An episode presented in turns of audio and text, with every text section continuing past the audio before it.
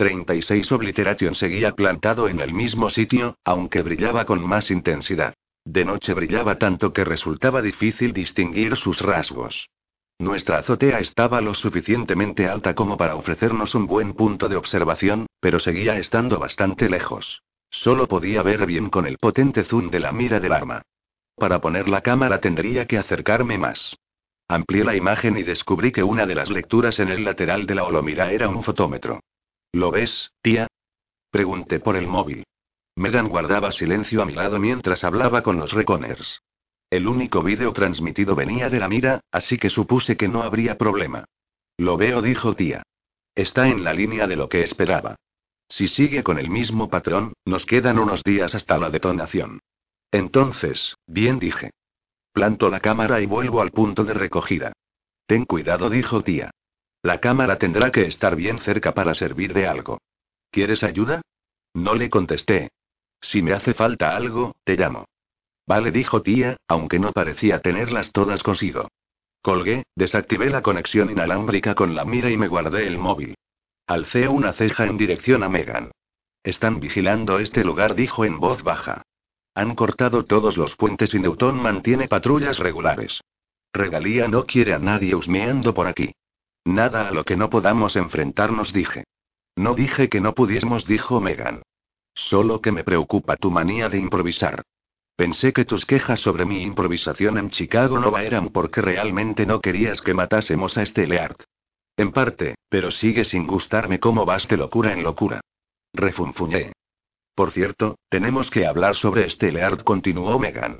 No deberías haber hecho lo que hiciste. Era un tirano, repliqué. Empleé la mira para comprobar los edificios cercanos a Obliteration. Buscaba un buen lugar para la cámara. Me quedé observando el agua que ocupaba el espacio del edificio que había ardido. De ella asomaban vigas quemadas y fragmentos de escombros, como los dientes de un gigantesco boxeador sumergido con la boca abierta y la cabeza echada hacia atrás. Megan no respondió, así que la miré. Lo lamento por ellos, David dijo en voz baja. Sé cómo sienta. Podría haber sido yo la ejecutada por los Reconers. Steleart era un tirano, pero al menos administraba una buena ciudad. Teniéndolo todo en cuenta, no estaba tan mal, ¿sabes? Mató a mi padre, dije. No se disculpa un asesinato solo porque podría haber sido peor de lo que ha sido. Supongo. ¿Tienes los mismos reparos con respecto a regalía? Me siento mal por ella, dijo Megan, negando con la cabeza, pero planea permitir a Obliteration vaporizar toda la ciudad.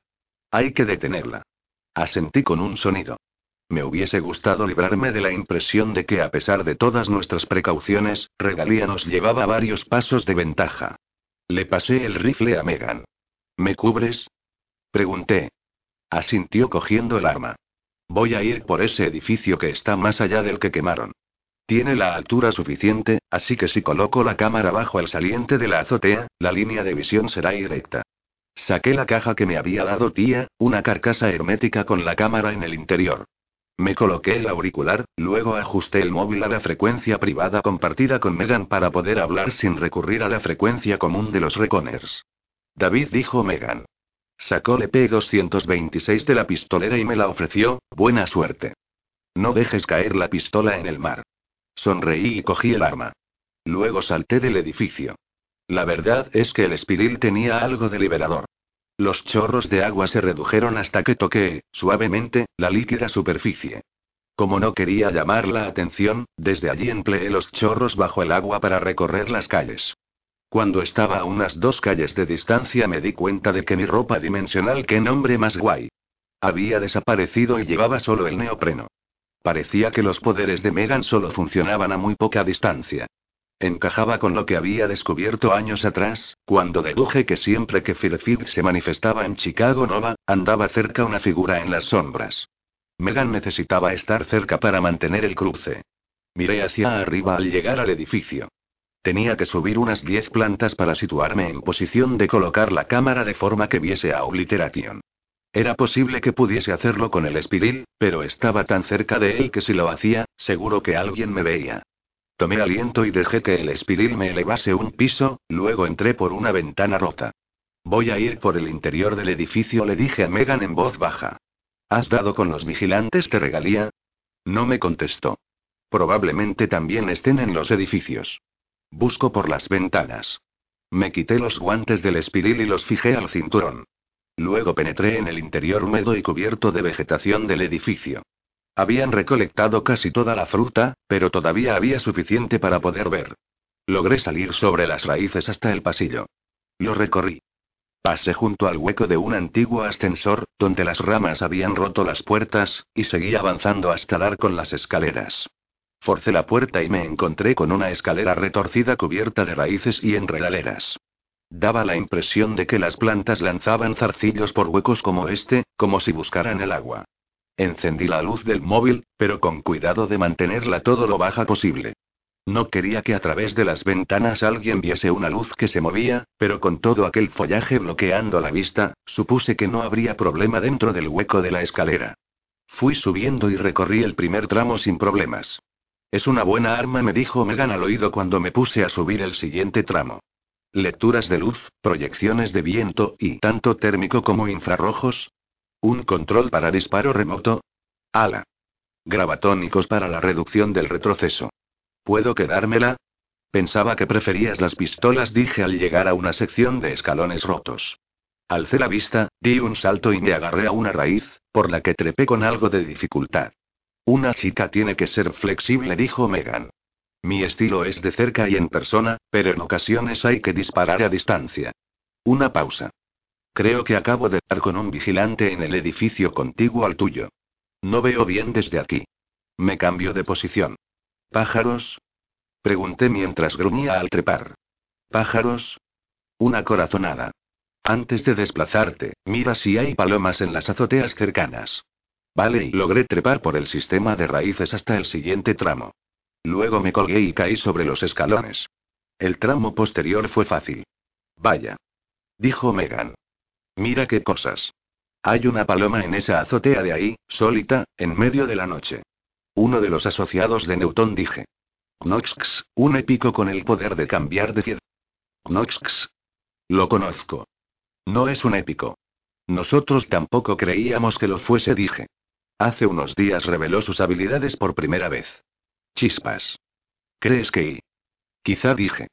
Mis notas indicaban que los poderes de teletransportación de Obliteration requerían un período refractario, pero parece que ya no tiene esa limitación. Ahora está el tal Knox. Aquí pasa algo, aunque sea algún plan extraño que consiste en que Regalía afirme poseer capacidades que no tiene en realidad. Sí dijo Megan. Ya has llegado. En eso estoy, dije, subiendo otro tramo. Es mucho trabajo. Llora, llora, dijo Megan. Dice la mujer que mira cómodamente desde y espera. David, el profesor está aquí. Me quedé inmóvil en la escalera junto a un número 15 pintado que empezaba a desaparecer. ¿Qué? He estado repasando todas las ventanas, dijo Megan. David, el profesor está sentado en una de ellas. Acabo de verlo con el zoom. Chispas. Vale. Había dicho que volvería a la ciudad. ¿Qué hace? Observa Obliteration, dijo Megan con una voz tenue que resumaba tensión. No está aquí por nosotros. No parece que me haya visto. Está vigilando a Obliteration. ¿Ves ese edificio derrumbado? Sí. Megan sonó desconsolada. No pude evitarlo, David. Joy no hizo falta. El profesor salvó a la gente. ¿Con sus poderes? Sí. Megan guardó silencio durante un rato. Es poderoso, ¿no? Mucho respondí emocionado. Dos habilidades defensivas y cualquiera de ellas harían de él un gran épico. Eres consciente de lo raro que es su caso. Incluso el propio Stellard solo poseía un poder defensivo. Su piel impenetrable. Deberías haber visto al profesor cuando nos salvó en Chicago Nova. ¿En los túneles? Preguntó Megan. ¿Cuándo yo y? Sí. Mi transmisión de seguridad no captó esa parte, dijo. Solo vuestra voz. Fue increíble, créeme, dije emocionado. Nunca había leído que hubiera un épico como el profesor, con su capacidad de vaporizar sólidos. Además, sus campos de fuerza son, con toda seguridad, de clase A. Bajo el agua creó un enorme túnel y David me interrumpió Megan, cuanto más poderoso es un épico más difícil le resulta resistirse a los y cambios. Justo por eso es tan emocionante, dije. ¿No lo entiendes, Megan? Es muy importante que alguien como el profesor pueda seguir siendo bueno. Es una señal, posiblemente mucho más valiosa que matar a este Leart. Demuestra que Regalía y los otros también podrían resistirse. Supongo, dijo Megan vacilante. Es solo que no me gusta que esté ahí. Si me ve y no nos traicionaste, dije mientras trepaba por una gran zona de raíces. En realidad, no. Yo y. En cierta forma sí, dijo Megan. E incluso si no lo hice, hay otras cuestiones. ¿Te refieres a Sam? Dije. Les he explicado que no lo mataste. Creo que casi los he convencido. En cualquier caso, ya casi he llegado arriba. ¿Dónde está la paloma? En el edificio que hay al sur del tuyo. Mientras no hagas ruido deberías estar a salvo. Vale, dije recuperando el aliento al llegar al piso 18. Había empezado en el 10 y el edificio tenía 20. Dos más y podría situar la cámara y salir de allí. David dijo Megan. ¿Lo crees de veras, no? Que podemos resistirnos. Sí. Fuego dijo Megan en voz baja. ¿Dónde?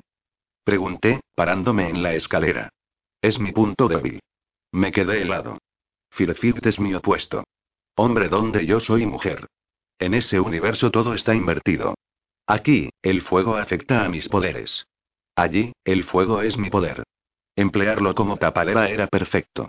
Nadie usaría el fuego para matarme si pensaban que el fuego era mi poder, ¿no? Pero a la luz de un fuego natural, las sombras que invoco se desmoronan y desaparecen. De alguna forma sé que si muriese en un fuego, no me reencarnaría.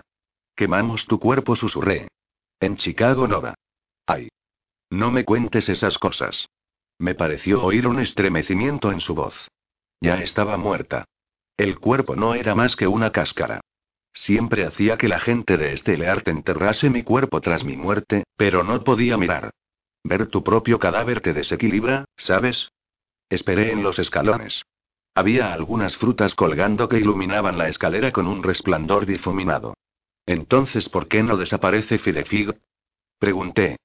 Está hecho de fuego, lo que debería anular tus poderes y, entonces, él desaparecería. No es más que una sombra, explicó Megan. No es fuego real. Eso es lo que he podido deducir. Eso y o. O cuando invoco su sombra se trae consigo algunas de las reglas de su universo. He tenido y experiencias que me hacen planteármelo. No sé cómo actúan, David. Desconozco los detalles de mis poderes. A veces me da miedo. Pero el fuego es mi punto débil. Vaciló. Quería que supieses cuál es. Por si ya sabes. Si hay que encargarse de mí. No digas eso. Tengo que hacerlo, susurró Megan.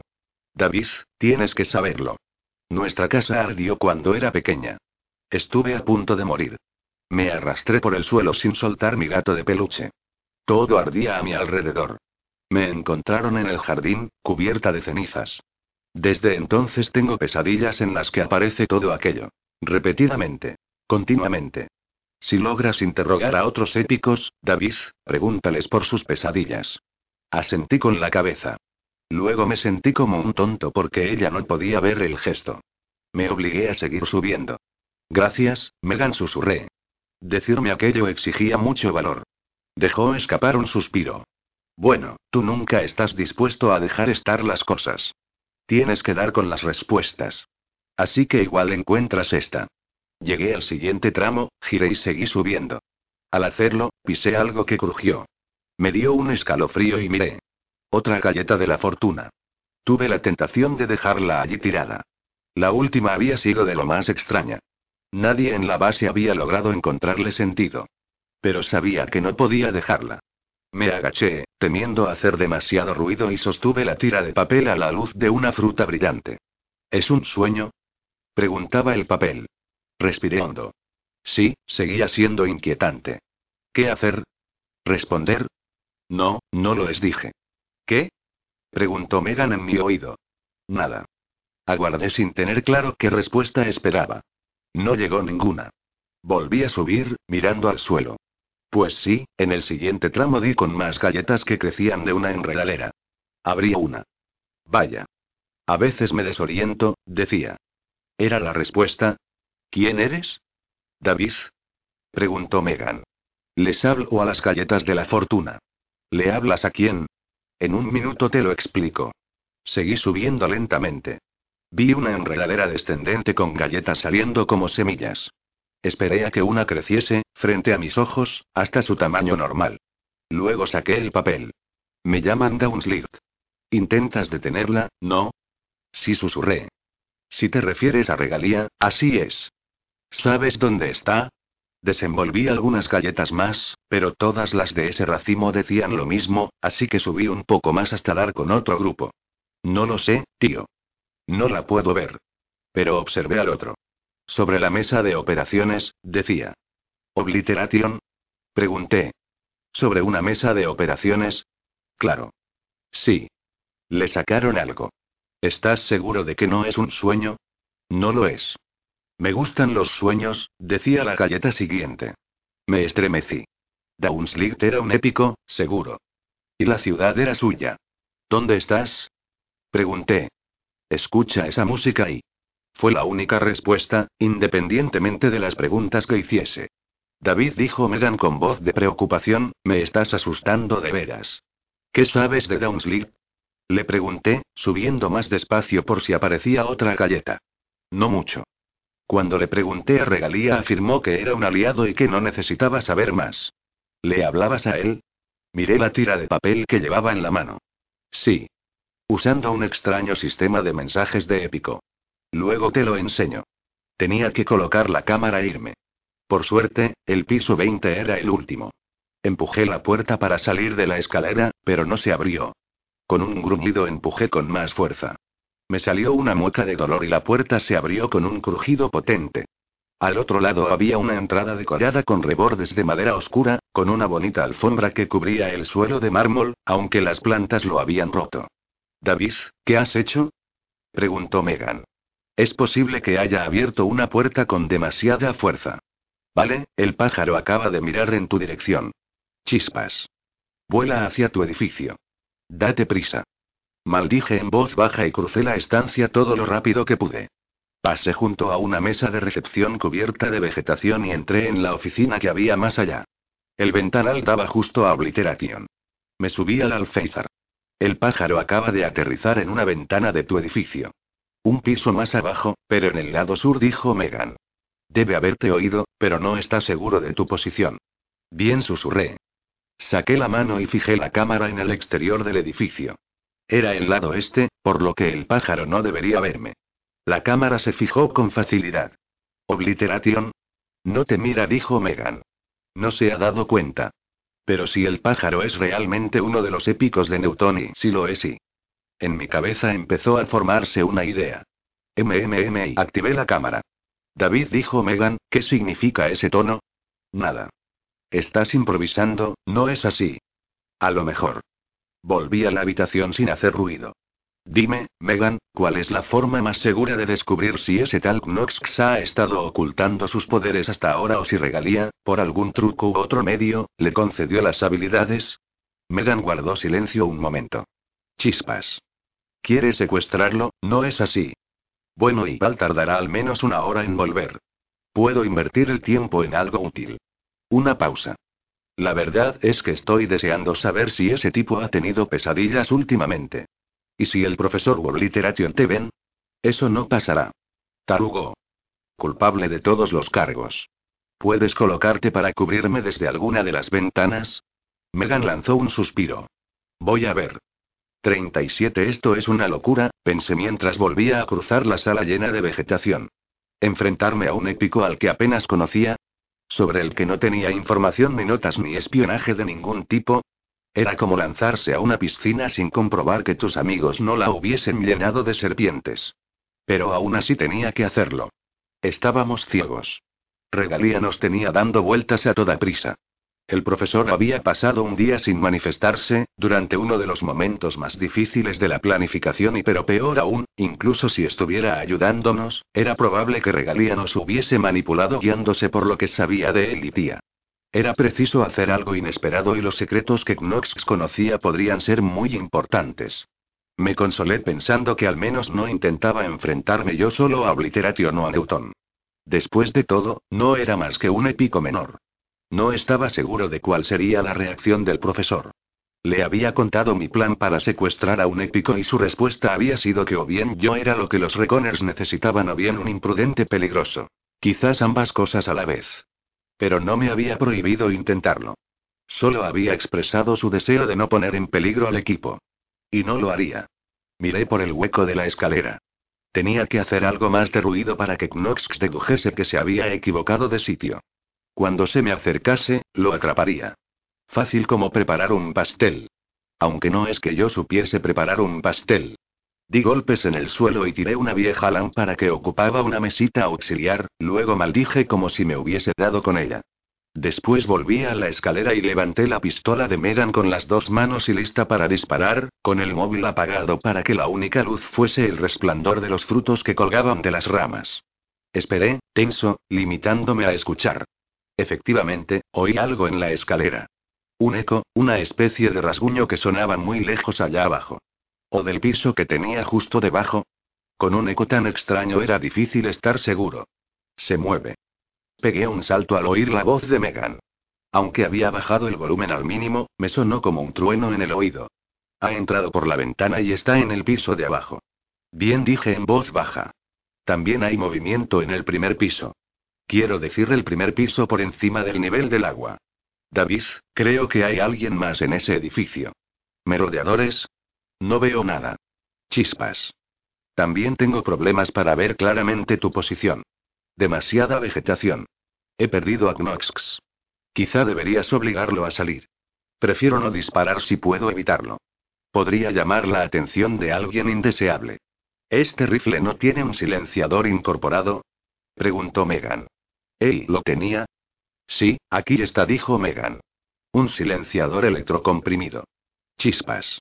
Es un arma estupenda. Tuve celos, lo que resultaba francamente estúpido. No era más que un arma. Ni siquiera era tan buena como la anterior. De inmediato sentí vergüenza por pensar mal del arma. Y eso era todavía más estúpido. Presté atención a la escalera, intentando oír si alguien subía sigilosamente. Oí algo, pero detrás de mí, en la estancia donde había plantado la cámara. Contuve una maldición. De alguna forma Knox había logrado dar la vuelta y entrar por la ventana del despacho de dirección. Mi primer instinto fue correr hacia él, pero en su lugar me agaché, abrí la puerta que daba a la escalera y me escabullí. Justo a tiempo. Cuando observaba a través de la puerta entreabierta de la escalera, la del despacho se abrió lentamente y surgió una figura bajo la luz de los frutos que colgaban en la zona de recepción. Knox. Esbelto, con pelo rapado y como unos 40 pendientes. Llevaba un móvil en el hombro y con las dos manos sostenía una elegante vereta compacta. Comprobó las esquinas y luego entró despacio en la habitación. Fuera quien fuera, susurró, ha estado aquí. No pude oír la respuesta. Llevaba auricular. Eres una idiota, Newton dijo arrodillándose para examinar la lámpara que yo había tirado.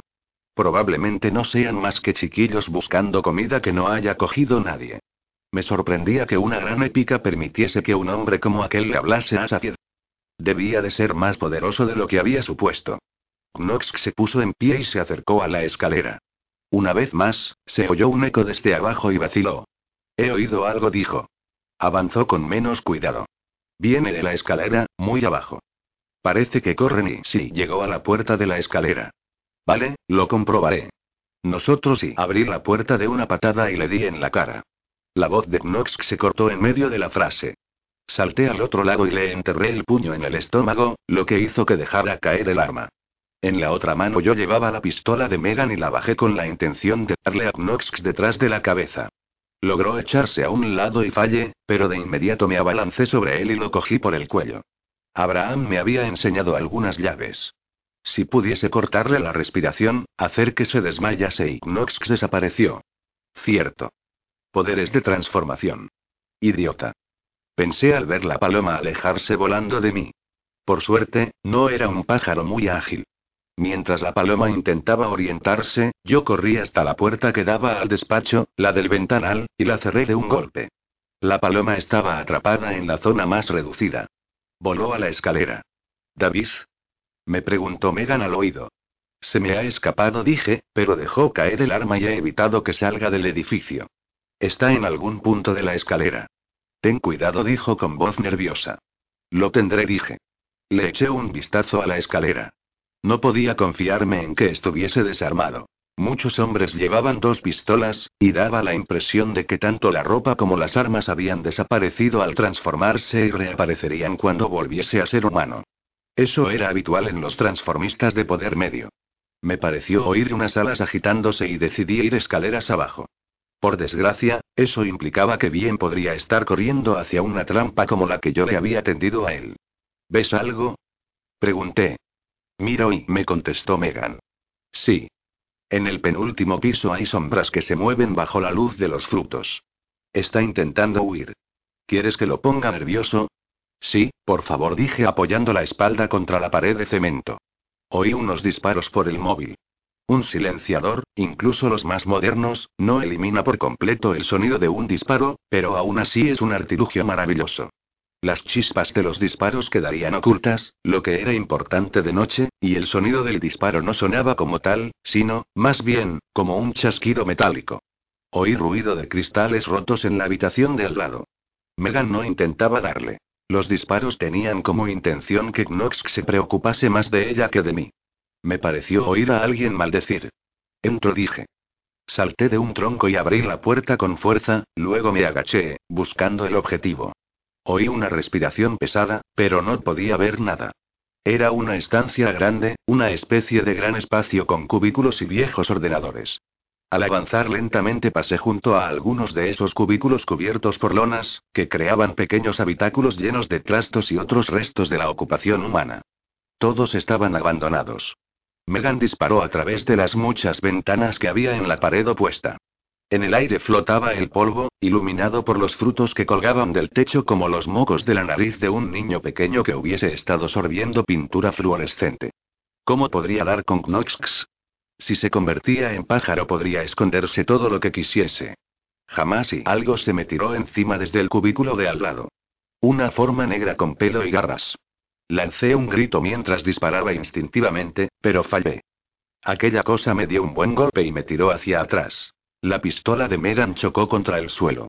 Me resistí, intentando apartar a la criatura. No era tan grande como yo, pero aquellas garras. Me arañaron en el costado, lo que me provocó mucho dolor. Luché.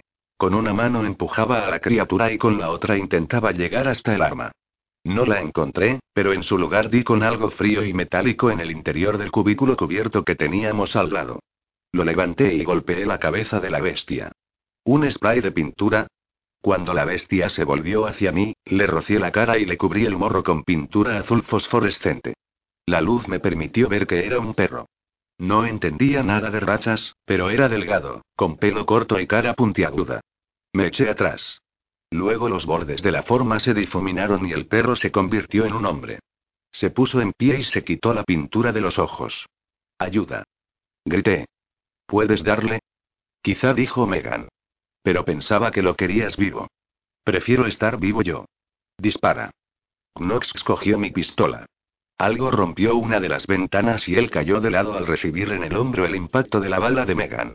Un chorro de sangre oscura pintó la pared que tenía detrás. Knox quedó caído, con mirada de desconcierto, la cara todavía brillante por la pintura azul. Gimió y dejó caer el arma, luego se convirtió en paloma y se elevó agitando las alas, más mal que bien. ¿Le he dado? Preguntó Megan. Justo en el hombro dije, dejando salir todo mi aliento. Gracias. Me alegra no haberte dado a ti, dijo Megan. Apunté usando el infrarrojo. Me levanté con un quejido y la mano en el costado donde me había arañado Knox. Yo seguía vivo, pero no había logrado capturarlo. Aún así, probablemente había tenido mucha suerte. Oí las alas agitarse en el otro lado. Cogí el arma de Megan y avancé.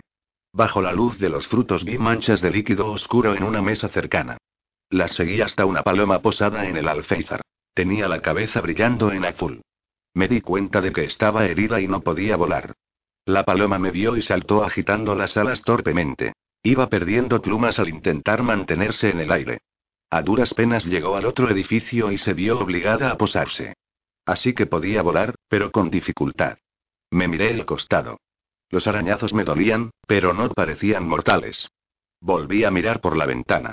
Guardé la pistola y metí las manos en los guantes que llevaba sujetos al cinturón.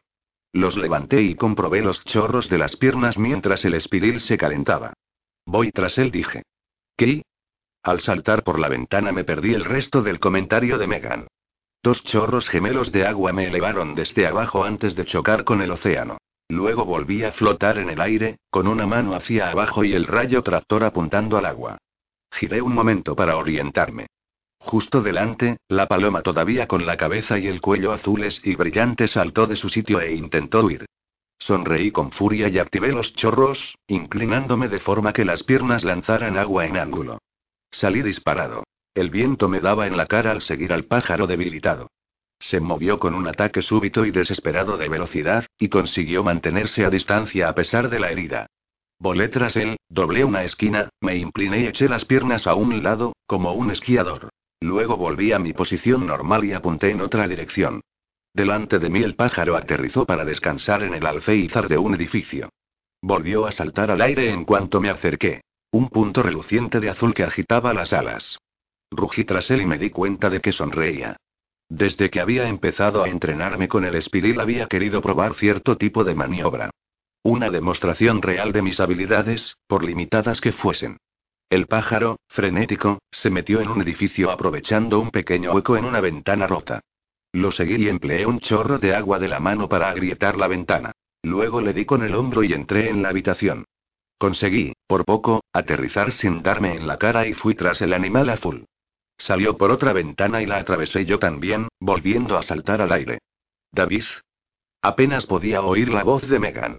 ¿Eso eran ventanas? Chispas. ¿Qué haces?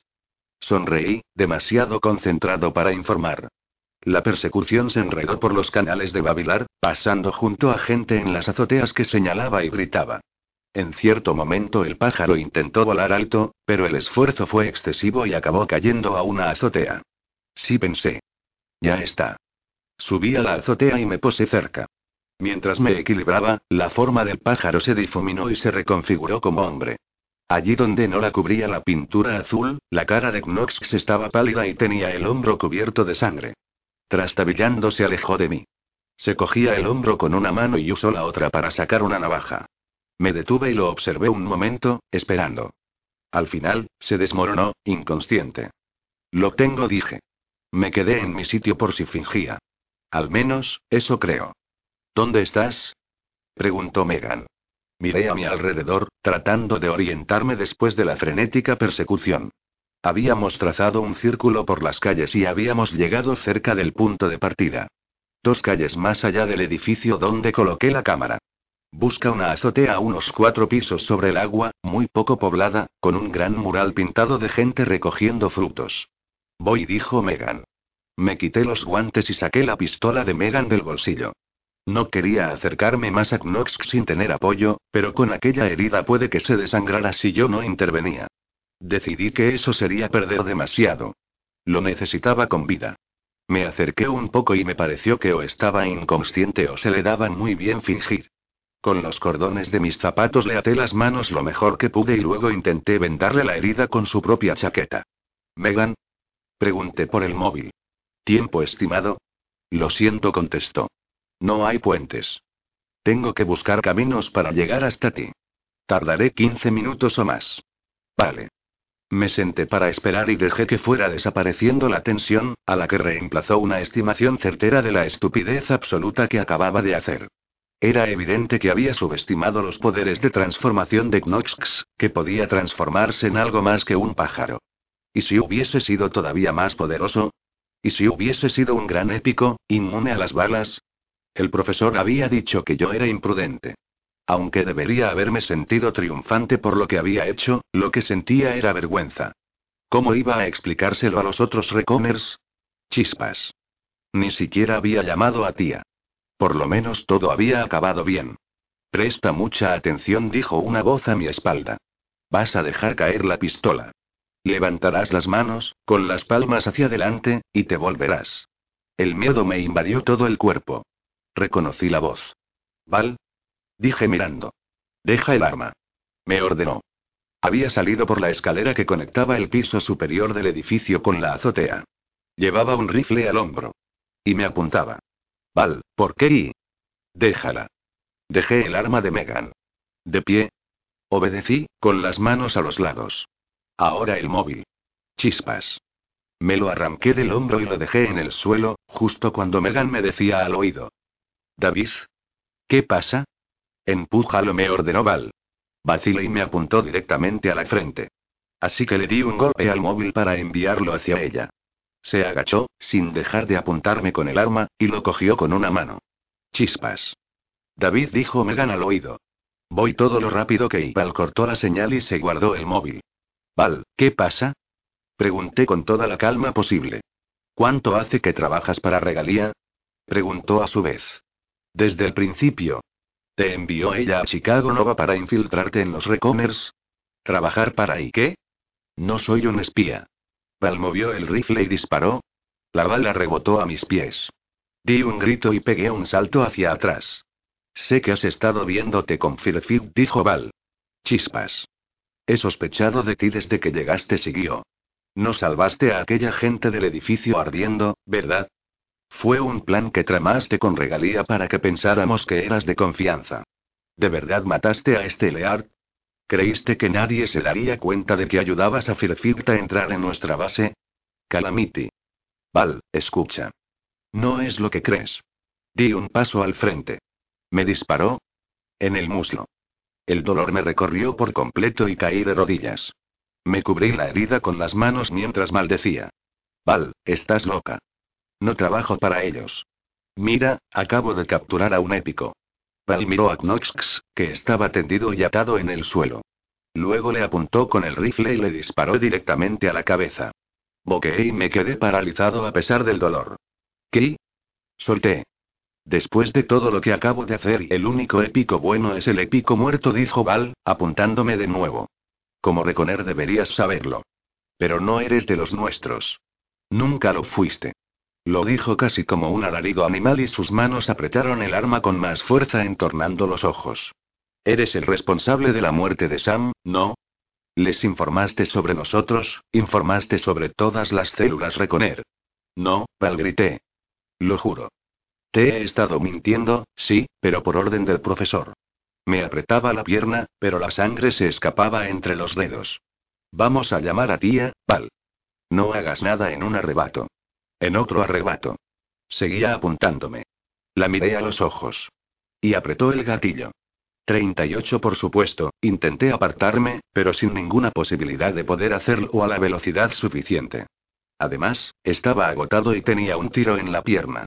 Por tanto, cuando dejé de rodar torpemente por el suelo, me sorprendió descubrir que seguía vivo. Val también se sorprendió, a juzgar por su cara, pero eso no le impidió dispararme otra vez. La bala me dio en el pecho y se encajó en el neopreno, pero sin romper la piel. Desde ese punto se extendieron pequeñas telarañas de luz y desaparecieron con rapidez. Aunque me alegraba estar vivo, me recorrió un miedo. Conocía ese efecto. Los campos de fuerza del profesor a veces tenían ese aspecto al absorber un impacto. Alcé la vista y lo vi, una silueta en la noche, de pie en el único puente que llegaba hasta nuestra azotea. Se agitaba lentamente en la oscuridad. El profesor no estaba iluminado en absoluto. Era un ladrillo de oscuridad, la bata de laboratorio agitándose bajo la brisa letárgica. Baja el arma, Valentine dijo el profesor en voz baja, llamando su atención. Val se volvió a mirar y dio un respingo. Evidentemente, no entendía cómo había logrado sobrevivir a sus disparos y pero, claro, tampoco sabía que el profesor era un épico. Para ella, los campos de fuerza eran un resultado de la tecnología épica avanzada. El profesor llegó a la azotea. El resplandor del mural del suelo le iluminaba la cara. He dado una orden, le dijo a Val. Baja el arma. Señor dijo. Él ha estado y lo se le cortó el profesor. ¿Cómo? Pensé, sudando. Fui a levantarme, pero una mirada de furia del profesor me hizo quedarme donde estaba. El dolor de la pierna volvió a manifestarse y apreté la mano contra la herida. Era curioso como con el terror había olvidado que me habían disparado. Odiaba que me disparasen. Su móvil dijo el profesor extendiendo la mano. Val se lo dio y el profesor tecleó algo.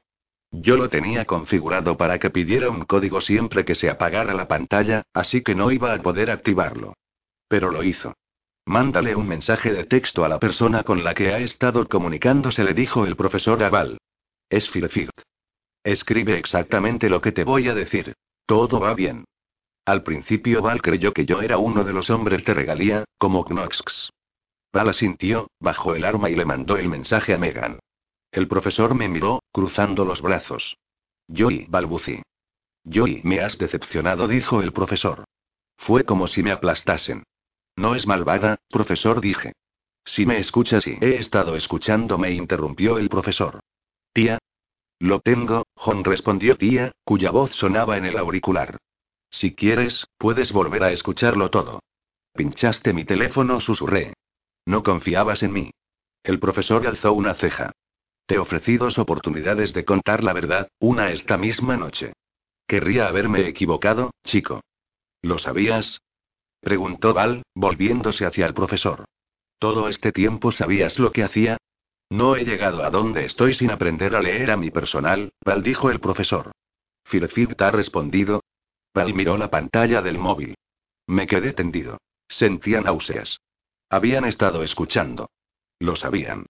Chispas. Dice. Vale. ¿Estás seguro de que todo está bien? Dile que sí, le dijo el profesor. Y añade. Por ahora deberías mantenerte lejos. Val ha llamado al profesor y volvemos a la base. Creo que podré explicárselo. Te haré saber lo que descubramos de este épico. Mientras Val tecleaba, el profesor se acercó a mí. Me puso la mano sobre la pierna y sacó una cajita de lo que llamaba el reparador y su tecnología para sanar. Se esfumó el dolor de la pierna. Lo miré y tuve problemas para contener las lágrimas. No sabía si las lágrimas eran de vergüenza, de dolor o de pura furia. Había estado espiándome. No te sientas tan mal, David dijo el profesor en voz baja. Por eso estás aquí. ¿Qué? Firefit hizo justo lo que esperábamos, dijo el profesor. Si era tan buena como para infiltrarse en mi propio equipo, no le costaría nada comprometerte a ti. Eres un buen guerrero, David. Apasionado, decidido. Pero no tienes experiencia y las caras bonitas te pueden. Megan no es solo una cara bonita. Y, sin embargo, dejaste que te manipulase, dijo el profesor. Le dejaste entrar en nuestra base y le contaste nuestros secretos. Pero yo no había dejado que entrase en la base. Eso lo había hecho ella solita. Comprendí que el profesor no lo sabía todo. Había intervenido mi móvil, pero, evidentemente, eso solo le daba la información que había en el aparato. No sabía nada de lo que habíamos hablado en persona, solo lo que nos habíamos comunicado por el móvil. Sé que no me crees, David dijo el profesor. Pero todo lo que te contó, todo lo que ha hecho, ha sido parte de un juego. Te ha manipulado. Su vulnerabilidad fingida, su supuesto afecto, y lo he visto ya todo antes, muchacho. Todo mentiras. Lo siento. Apuesto a que incluso ese punto débil que te contó es una invención. Su punto débil. El profesor conocía el punto débil de Megan. Me lo dijo por el móvil. No la creía, pero lo sabía. Me alarmé. Estás equivocado con respecto a ella, profesor, dije, mirándolo a los ojos. Sé que es sincera. Ah, ¿sí? Dijo el profesor. ¿Y te contó cómo mató a Sam? Ella no lo hizo. Joy lo hizo, dijo el profesor con tranquilidad pero con firmeza. David, lo tenemos grabado. Val me lo mostró al llegar a Babilar. El móvil de Sam estaba grabando cuando murió. Firfit le disparó. No me lo contaste. Tenía mis razones, dijo el profesor poniéndose en pie. Me usaste de cebo. Dijiste y por eso estoy aquí. Desde el principio planeaste una trampa para Megan. El profesor se volvió para ir con Val, quien asintió, mostrándole la pantalla del móvil. Vámonos, dijo el profesor. ¿Dónde está el submarino? Abajo, dijo Val. No dejé los suministros. En su lugar seguía David. Deberías habérmelo contado. El plan exigía que él creyese que no sabíamos lo que hacía, dijo el profesor, cogiendo el móvil y guardándoselo. Cuantos menos lo supiesen, mejor. Me miró. Vamos, muchacho. Volvamos. ¿Qué vas a hacer? Inquirí, todavía sentado donde me habían disparado, sobre la mancha de sangre. Con Megan. La expresión del profesor se volvió tenebrosa y no respondió. Por eso lo supe. Los Reconers ya habían usado planes como aquel, consistentes en atraer un épico a una trampa mediante falsos mensajes de texto que el épico creía de un aliado. Tenía que advertir a Megan. Me volví, me tiré de la azotea y activé el espiril. Que no funcionó. Tuve el tiempo justo de lanzar un grito de sorpresa antes de chocar contra el agua cuatro pisos más abajo. No fue agradable. Alcé la vista cuando logré salir a la superficie y me agarré al lateral del edificio. El profesor estaba en el borde de la azotea, jugando con un objeto en la mano. El motivador del espiril. ¿Cuándo lo había quitado? Probablemente al curarme. Péscalo, le dijo a Val, con potencia suficiente para que yo lo oyese. Y volvamos a la base. 39 el día siguiente lo pasé en mi cuarto. No es que estuviese confinado, al menos no explícitamente, pero cuando salía, las miradas de Val, Excel y Mitzi me mandaban de vuelta a la soledad. Mitzi era la peor. En cierto momento salí para ir al baño y la vi trabajando en la sala de suministros. Me miró y su sonrisa se evaporó. En sus ojos había furia y desprecio. Volvió a preparar paquetes de suministros y no dijo nada. Así que me pasé el tiempo tendido en la cama, alternando entre sentirme avergonzado y furioso. ¿Iban a expulsarme de los recomers? La idea me producía náuseas. ¿Y qué pasaba con Megan?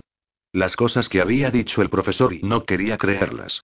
No podía creerlas. O al menos, no quería pensarlas. Por desgracia, pensar en el profesor me enfurecía. Yo había traicionado al equipo, pero no podía evitar pensar que él me había traicionado a mí todavía más. Me había llevado a babilar para fracasar. A la mañana siguiente me despertaron unos ruidos. Preparativos. El plan avanzaba.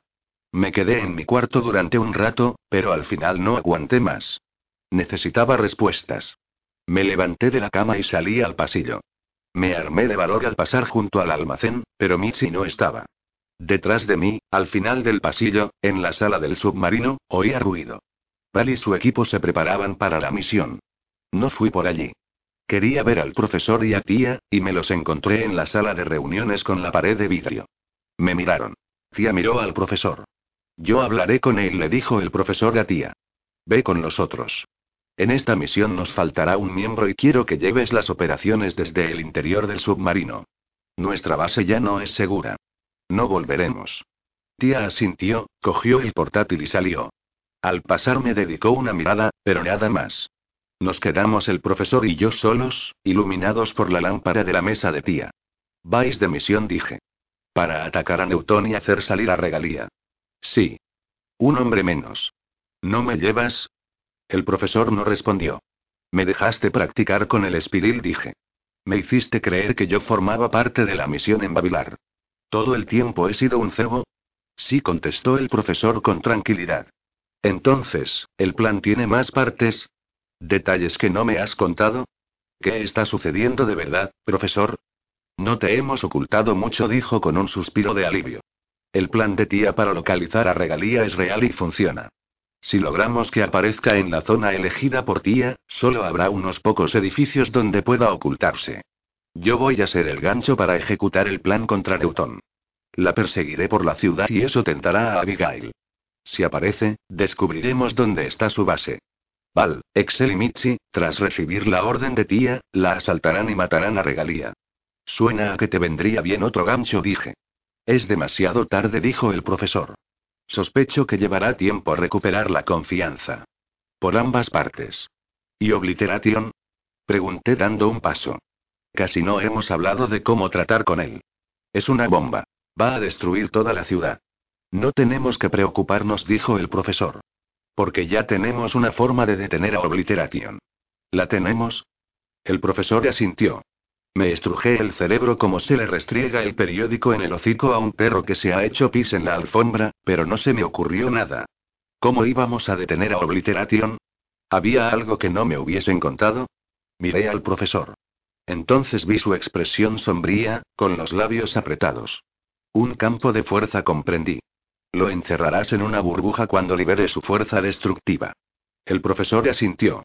Todo ese calor tendrá que ir a algún sitio. Solo estarás reteniéndolo. Puedo ampliar el campo, dijo, proyectar el calor lejos de la ciudad. He estado probando. Ala. Claro. ¿No era eso mismo lo que había hecho cuando me salvó de la explosión que mató a Steleart? Tenía razón. Siempre habíamos tenido la solución para, al menos, retrasar a Obliteration. Puede que el calor no lo matase, ya que parecía inmune a su propio poder, pero lo enlentecería. Y puede que una explosión concentrada y dirigida contra él pudiera destruirlo. Valía la pena probar. Avancé más y me acerqué al profesor, que todavía seguía sentado en la mesa de tía, frente a la pared de aguas oscuras. Algo la rozó por el exterior, algo húmedo y baboso, pero lo perdí en la oscuridad. Sentí un escalofrío y miré de nuevo al profesor. ¿Puedes hacerlo, no? Pregunté. Me refiero a contenerlo. Y no solo la explosión, sino y otras cosas. Tendré que poder. El profesor se puso en pie, se acercó a la pared transparente y se quedó mirando las oscuras aguas. Tia me dice que muchos épicos como Obliteration pasan por un momento de debilidad tras emplear una gran cantidad de energía. Es posible que sea vulnerable. Si sobrevive al calor de su propia explosión, es posible que pueda encargarme de él justo después, cuando sus poderes estén reducidos. Y si no, al menos podré detenerlo el tiempo que sea necesario para que el resto del equipo pueda lidiar con regalía. ¿Y Megan? Pregunté. No respondió. Profesor, y continué. Antes de matarla, al menos comprueba lo que dijo. Enciende un fuego y comprueba si eso destruye las imágenes que crea. Tendrás la prueba de que decía la verdad. El profesor alargó la mano y tocó la ventana.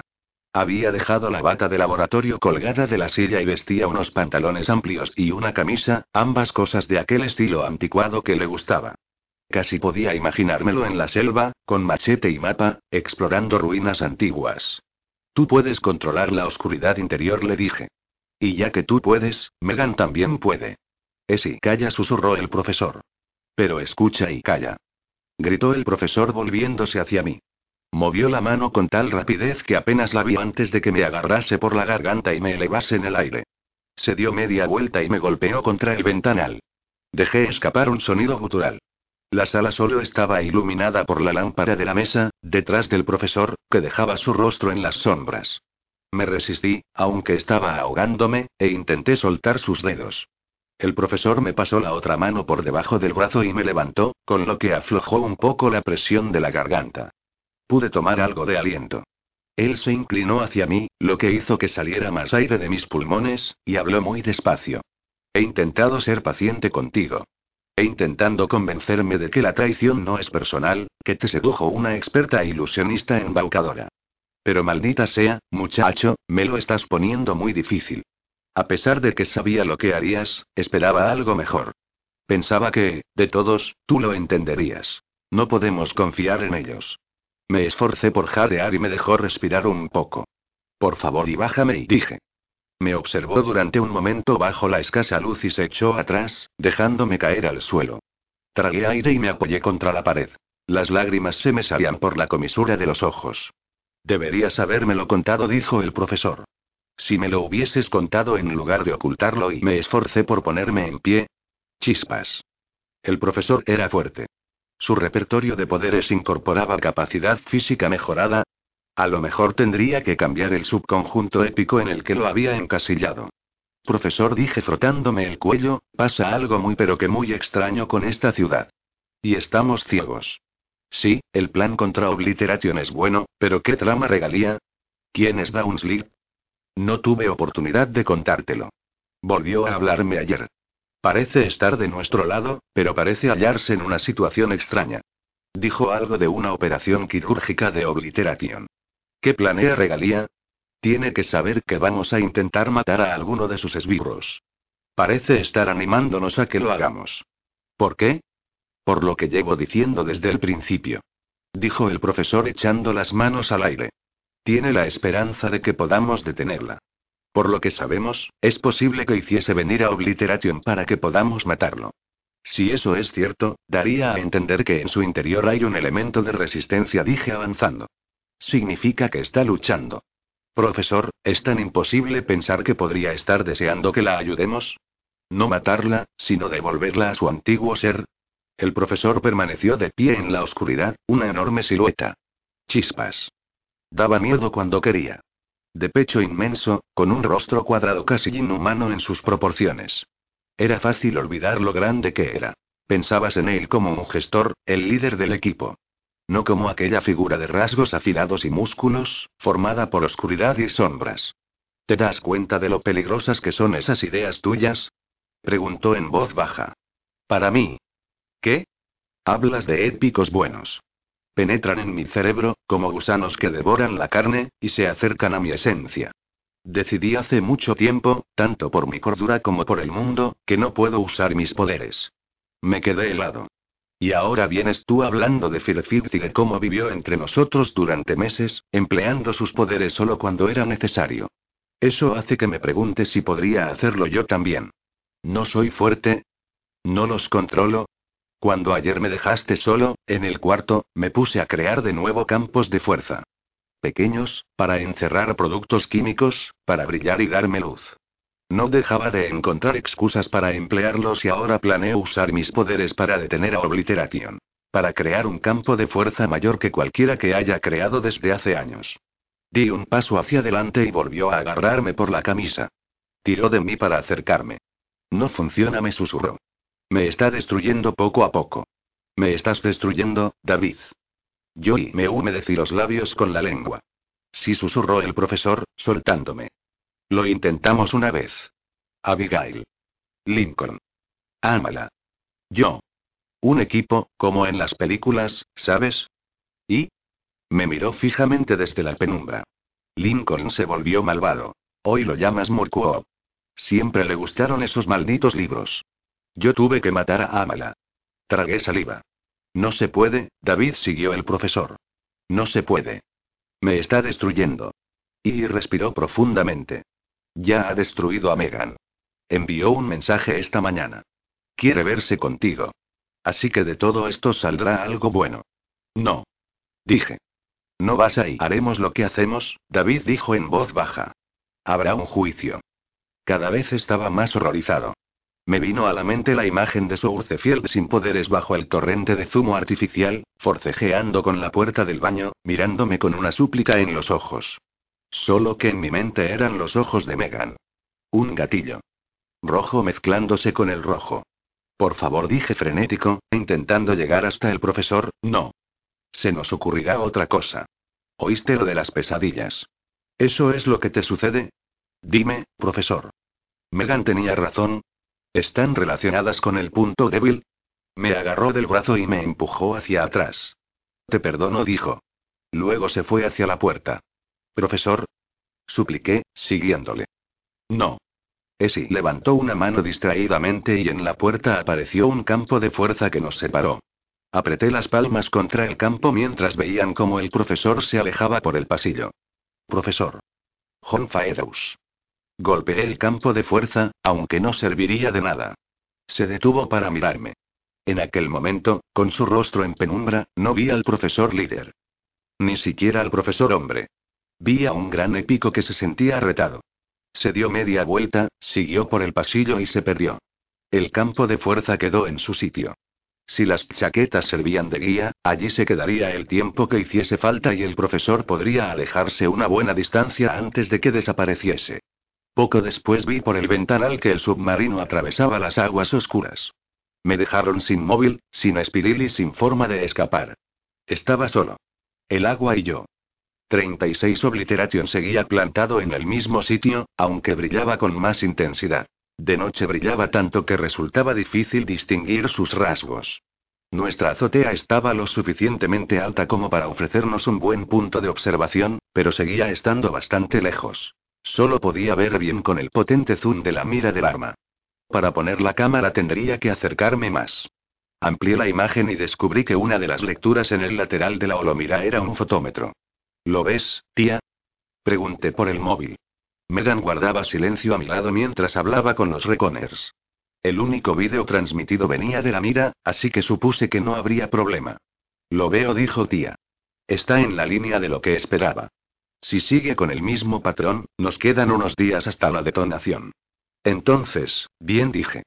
Planto la cámara y vuelvo al punto de recogida. Ten cuidado, dijo tía. La cámara tendrá que estar bien cerca para servir de algo.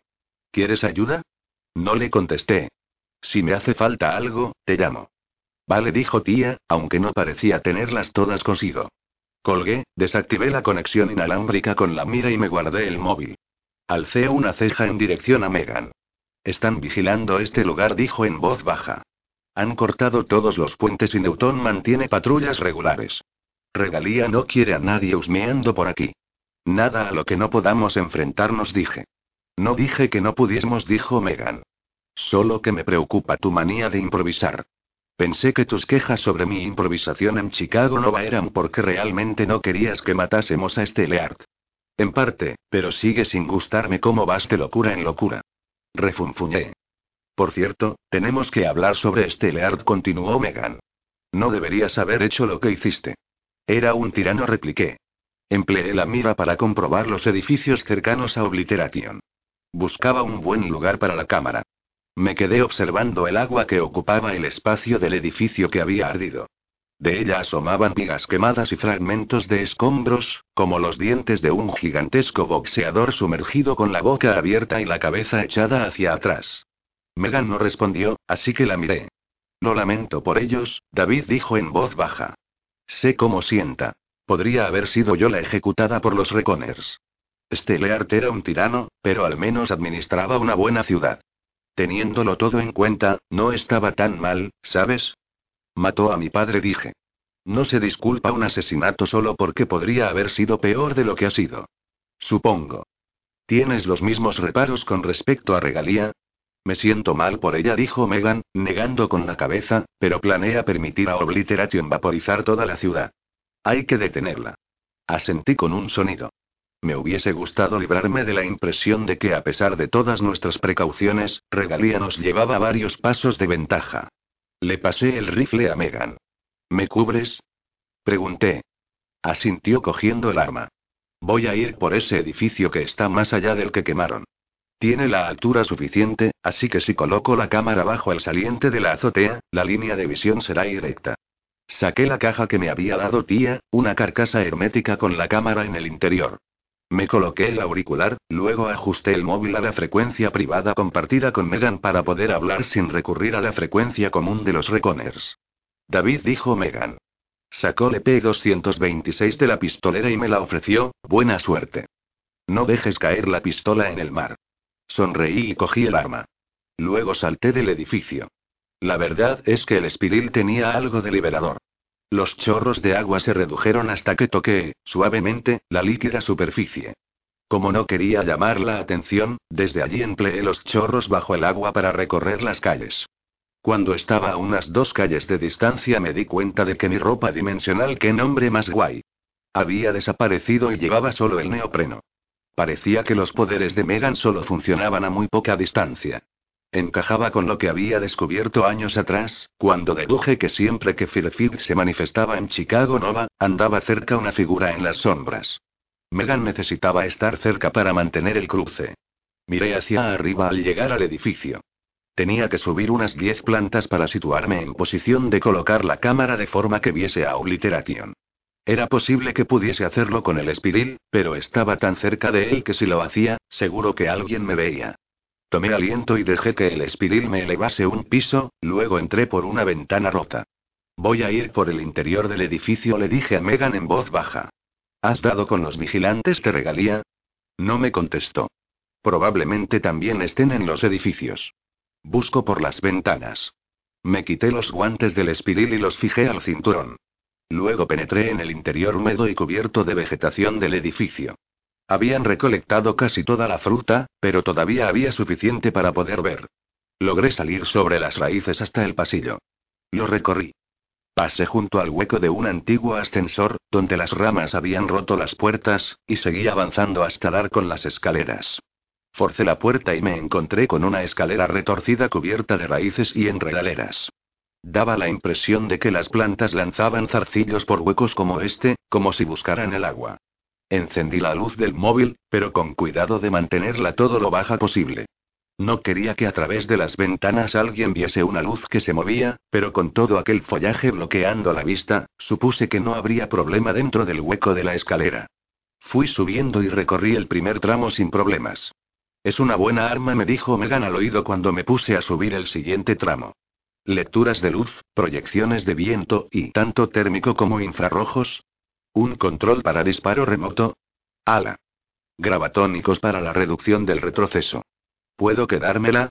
Pensaba que preferías las pistolas, dije al llegar a una sección de escalones rotos. Alcé la vista, di un salto y me agarré a una raíz, por la que trepé con algo de dificultad. Una chica tiene que ser flexible, dijo Megan. Mi estilo es de cerca y en persona, pero en ocasiones hay que disparar a distancia. Una pausa. Creo que acabo de estar con un vigilante en el edificio contiguo al tuyo. No veo bien desde aquí. Me cambio de posición. ¿Pájaros? Pregunté mientras gruñía al trepar. ¿Pájaros? Una corazonada. Antes de desplazarte, mira si hay palomas en las azoteas cercanas. Vale, y logré trepar por el sistema de raíces hasta el siguiente tramo. Luego me colgué y caí sobre los escalones. El tramo posterior fue fácil. Vaya. Dijo Megan. Mira qué cosas. Hay una paloma en esa azotea de ahí, sólita, en medio de la noche. Uno de los asociados de Newton dije. Knoxx, un épico con el poder de cambiar de ciudad. Knoxx. Lo conozco. No es un épico. Nosotros tampoco creíamos que lo fuese, dije. Hace unos días reveló sus habilidades por primera vez. Chispas. ¿Crees que... Quizá dije. Mis notas indicaban que los poderes de teletransportación de Obliteration requerían un periodo refractario, pero parece que ya no tiene esa limitación. Ahora está el tal Knox. Aquí pasa algo, aunque sea algún plan extraño que consiste en que Regalía afirme poseer capacidades que no tiene en realidad. Sí, dijo Megan. Ya has llegado. En eso estoy, dije, subiendo otro tramo. Es mucho trabajo. Llora, llora, dijo Megan. Dice la mujer que mira cómodamente desde y espera. David, el profesor está aquí. Me quedé inmóvil en la escalera junto a un número 15 pintado que empezaba a desaparecer. ¿Qué? He estado repasando todas las ventanas, dijo Megan. David, el profesor está sentado en una de ellas. Acabo de verlo con el zoom. Chispas. Vale. Había dicho que volvería a la ciudad. ¿Qué hace? Observa Obliteration, dijo Megan con una voz tenue que resumaba tensión. No está aquí por nosotros.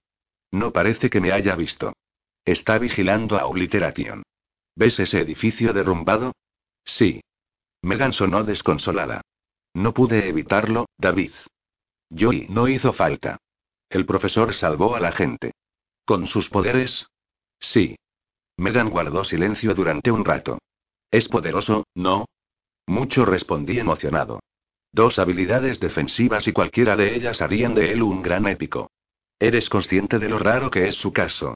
Incluso el propio Stellard solo poseía un poder defensivo. Su piel impenetrable. Deberías haber visto al profesor cuando nos salvó en Chicago Nova. ¿En los túneles? Preguntó Megan. ¿Cuándo yo y? Sí. Mi transmisión de seguridad no captó esa parte, dijo. Solo vuestra voz. Fue increíble, créeme, dije emocionado. Nunca había leído que hubiera un épico como el profesor, con su capacidad de vaporizar sólidos. Además, sus campos de fuerza son, con toda seguridad, de clase A. Bajo el agua creó un enorme túnel y David me interrumpió Megan, cuanto más poderoso es un épico más difícil le resulta resistirse a los y cambios. Justo por eso es tan emocionante, dije. ¿No lo entiendes, Megan? Es muy importante que alguien como el profesor pueda seguir siendo bueno. Es una señal, posiblemente mucho más valiosa que matar a este Leard. Demuestra que Regalía y los otros también podrían resistirse. Supongo, dijo Megan vacilante. Es solo que no me gusta que esté ahí. Si me ve y no nos traicionaste, dije mientras trepaba por una gran zona de raíces. En realidad, no. Yo y. En cierta forma sí, dijo Megan. E incluso si no lo hice, hay otras cuestiones. ¿Te refieres a Sam? Dije. Les he explicado que no lo mataste. Creo que casi los he convencido. En cualquier caso, ya casi he llegado arriba. ¿Dónde está la paloma? En el edificio que hay al sur del tuyo. Mientras no hagas ruido deberías estar a salvo. Vale, dije recuperando el aliento al llegar al piso 18. Había empezado en el 10 y el edificio tenía 20. Dos más y podría situar la cámara y salir de allí. David dijo Megan. ¿Lo crees de veras, no? Que podemos resistirnos. Sí. Fuego dijo Megan en voz baja. ¿Dónde? Pregunté, parándome en la escalera. Es mi punto débil. Me quedé helado. Firfift es mi opuesto. Hombre donde yo soy mujer. En ese universo todo está invertido. Aquí, el fuego afecta a mis poderes. Allí, el fuego es mi poder. Emplearlo como tapadera era perfecto. Nadie usaría el fuego para matarme si pensaban que el fuego era mi poder, ¿no? Pero a la luz de un fuego natural, las sombras que invoco se desmoronan y desaparecen. De alguna forma sé que si muriese en un fuego, no me reencarnaría. Quemamos tu cuerpo, susurré.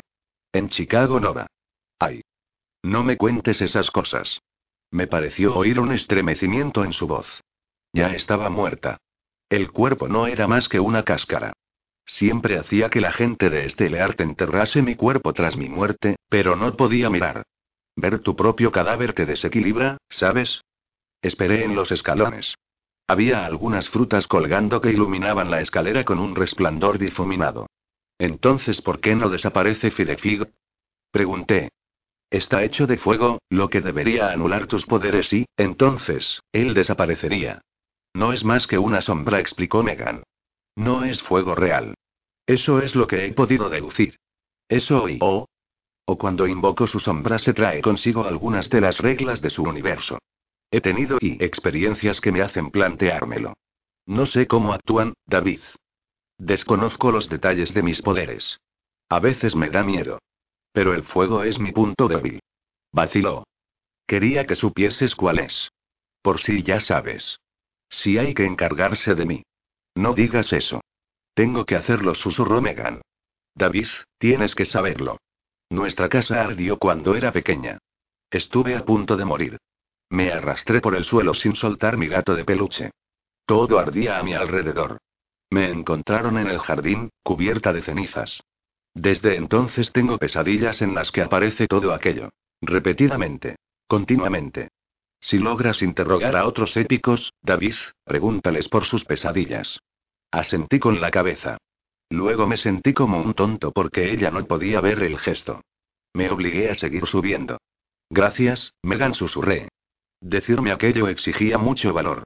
Dejó escapar un suspiro. Bueno, tú nunca estás dispuesto a dejar estar las cosas. Tienes que dar con las respuestas. Así que igual encuentras esta. Llegué al siguiente tramo, giré y seguí subiendo. Al hacerlo, pisé algo que crujió. Me dio un escalofrío y miré. Otra galleta de la fortuna. Tuve la tentación de dejarla allí tirada. La última había sido de lo más extraña. Nadie en la base había logrado encontrarle sentido. Pero sabía que no podía dejarla. Me agaché, temiendo hacer demasiado ruido y sostuve la tira de papel a la luz de una fruta brillante. ¿Es un sueño? Preguntaba el papel. Respiré hondo. Sí, seguía siendo inquietante. ¿Qué hacer? ¿Responder? No, no lo es, dije. ¿Qué? preguntó Megan en mi oído. Nada. Aguardé sin tener claro qué respuesta esperaba. No llegó ninguna. Volví a subir, mirando al suelo. Pues sí, en el siguiente tramo di con más galletas que crecían de una enredadera. Abrí una. Vaya. A veces me desoriento, decía. ¿Era la respuesta? ¿Quién eres? David. Preguntó Megan. Les hablo a las galletas de la fortuna. ¿Le hablas a quién? En un minuto te lo explico. Seguí subiendo lentamente. Vi una enredadera descendente con galletas saliendo como semillas. Esperé a que una creciese, frente a mis ojos, hasta su tamaño normal. Luego saqué el papel. Me llaman Downslight. ¿Intentas detenerla, no? Sí susurré. Si te refieres a regalía, así es. ¿Sabes dónde está?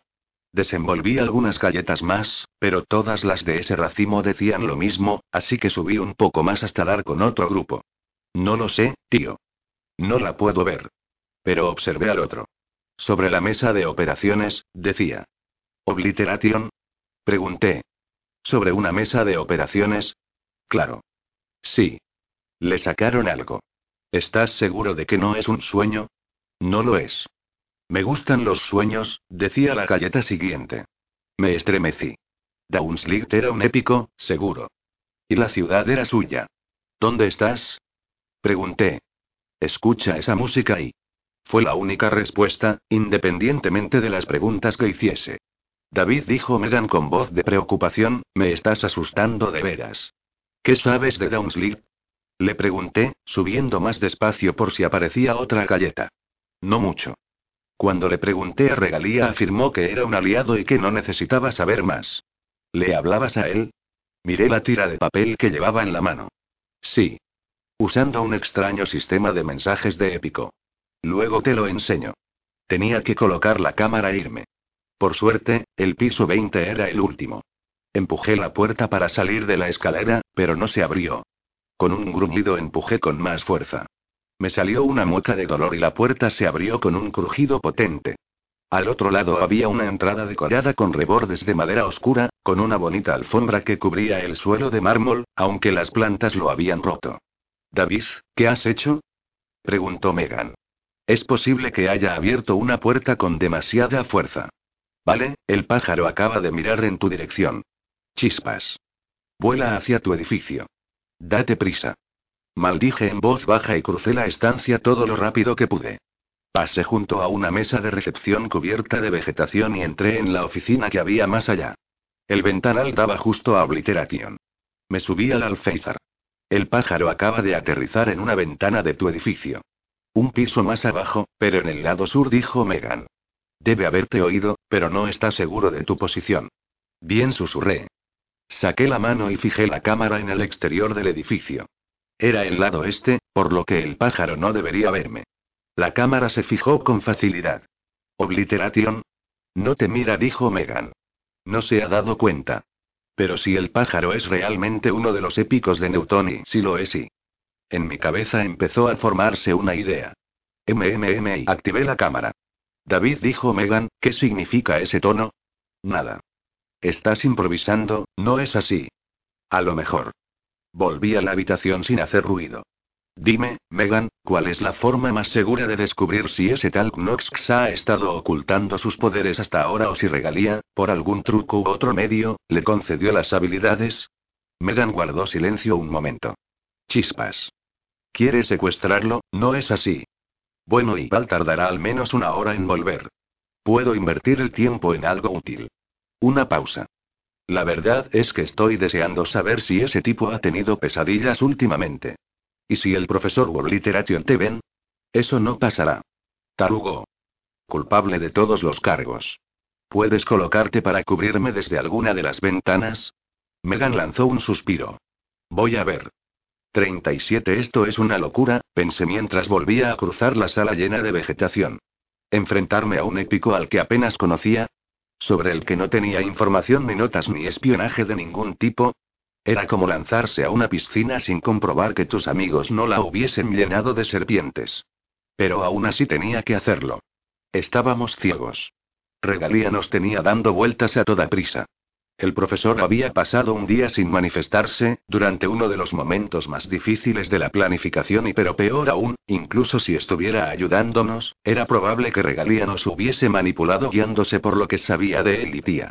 Era preciso hacer algo inesperado y los secretos que Knox conocía podrían ser muy importantes.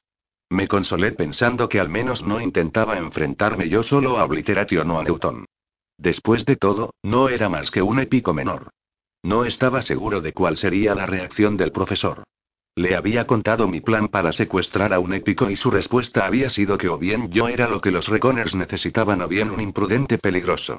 Quizás ambas cosas a la vez. Pero no me había prohibido intentarlo. Solo había expresado su deseo de no poner en peligro al equipo. Y no lo haría. Miré por el hueco de la escalera. Tenía que hacer algo más de ruido para que Knox dedujese que se había equivocado de sitio. Cuando se me acercase, lo atraparía. Fácil como preparar un pastel. Aunque no es que yo supiese preparar un pastel. Di golpes en el suelo y tiré una vieja lámpara que ocupaba una mesita auxiliar, luego maldije como si me hubiese dado con ella. Después volví a la escalera y levanté la pistola de Megan con las dos manos y lista para disparar, con el móvil apagado para que la única luz fuese el resplandor de los frutos que colgaban de las ramas. Esperé, tenso, limitándome a escuchar. Efectivamente, oí algo en la escalera. Un eco, una especie de rasguño que sonaba muy lejos allá abajo. ¿O del piso que tenía justo debajo?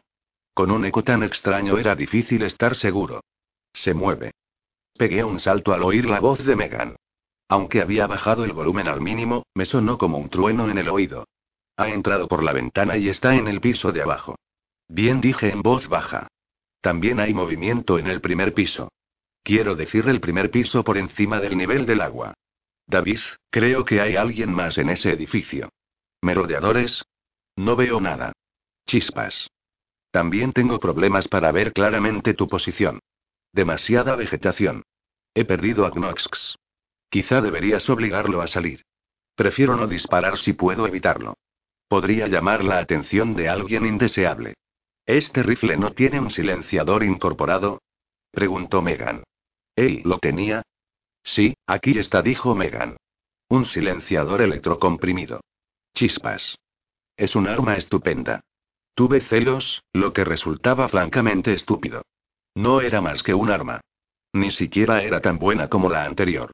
De inmediato sentí vergüenza por pensar mal del arma. Y eso era todavía más estúpido. Presté atención a la escalera, intentando oír si alguien subía sigilosamente. Oí algo, pero detrás de mí, en la estancia donde había plantado la cámara. Contuve una maldición. De alguna forma Knox había logrado dar la vuelta y entrar por la ventana del despacho de dirección. Mi primer instinto fue correr hacia él, pero en su lugar me agaché, abrí la puerta que daba a la escalera y me escabullí. Justo a tiempo.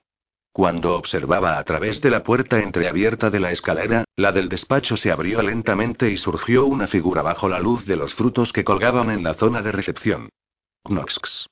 Esbelto, con pelo rapado y como unos 40 pendientes.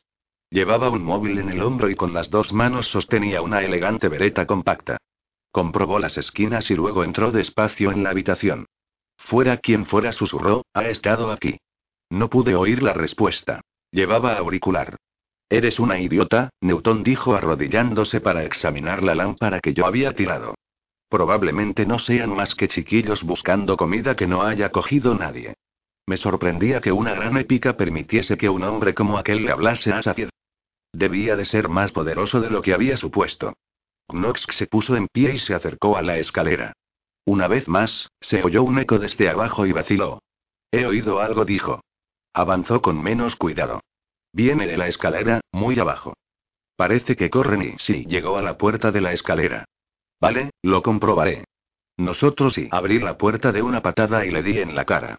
La voz de Knox se cortó en medio de la frase. Salté al otro lado y le enterré el puño en el estómago, lo que hizo que dejara caer el arma. En la otra mano yo llevaba la pistola de Megan y la bajé con la intención de darle a Knox detrás de la cabeza. Logró echarse a un lado y falle, pero de inmediato me abalancé sobre él y lo cogí por el cuello. Abraham me había enseñado algunas llaves. Si pudiese cortarle la respiración, hacer que se desmayase y Knox desapareció. Cierto. Poderes de transformación. Idiota. Pensé al ver la paloma alejarse volando de mí. Por suerte, no era un pájaro muy ágil. Mientras la paloma intentaba orientarse, yo corrí hasta la puerta que daba al despacho, la del ventanal, y la cerré de un golpe. La paloma estaba atrapada en la zona más reducida. Voló a la escalera. ¿David? Me preguntó Megan al oído. Se me ha escapado, dije, pero dejó caer el arma y he evitado que salga del edificio. Está en algún punto de la escalera. Ten cuidado, dijo con voz nerviosa. Lo tendré, dije. Le eché un vistazo a la escalera. No podía confiarme en que estuviese desarmado. Muchos hombres llevaban dos pistolas, y daba la impresión de que tanto la ropa como las armas habían desaparecido al transformarse y reaparecerían cuando volviese a ser humano. Eso era habitual en los transformistas de poder medio. Me pareció oír unas alas agitándose y decidí ir escaleras abajo.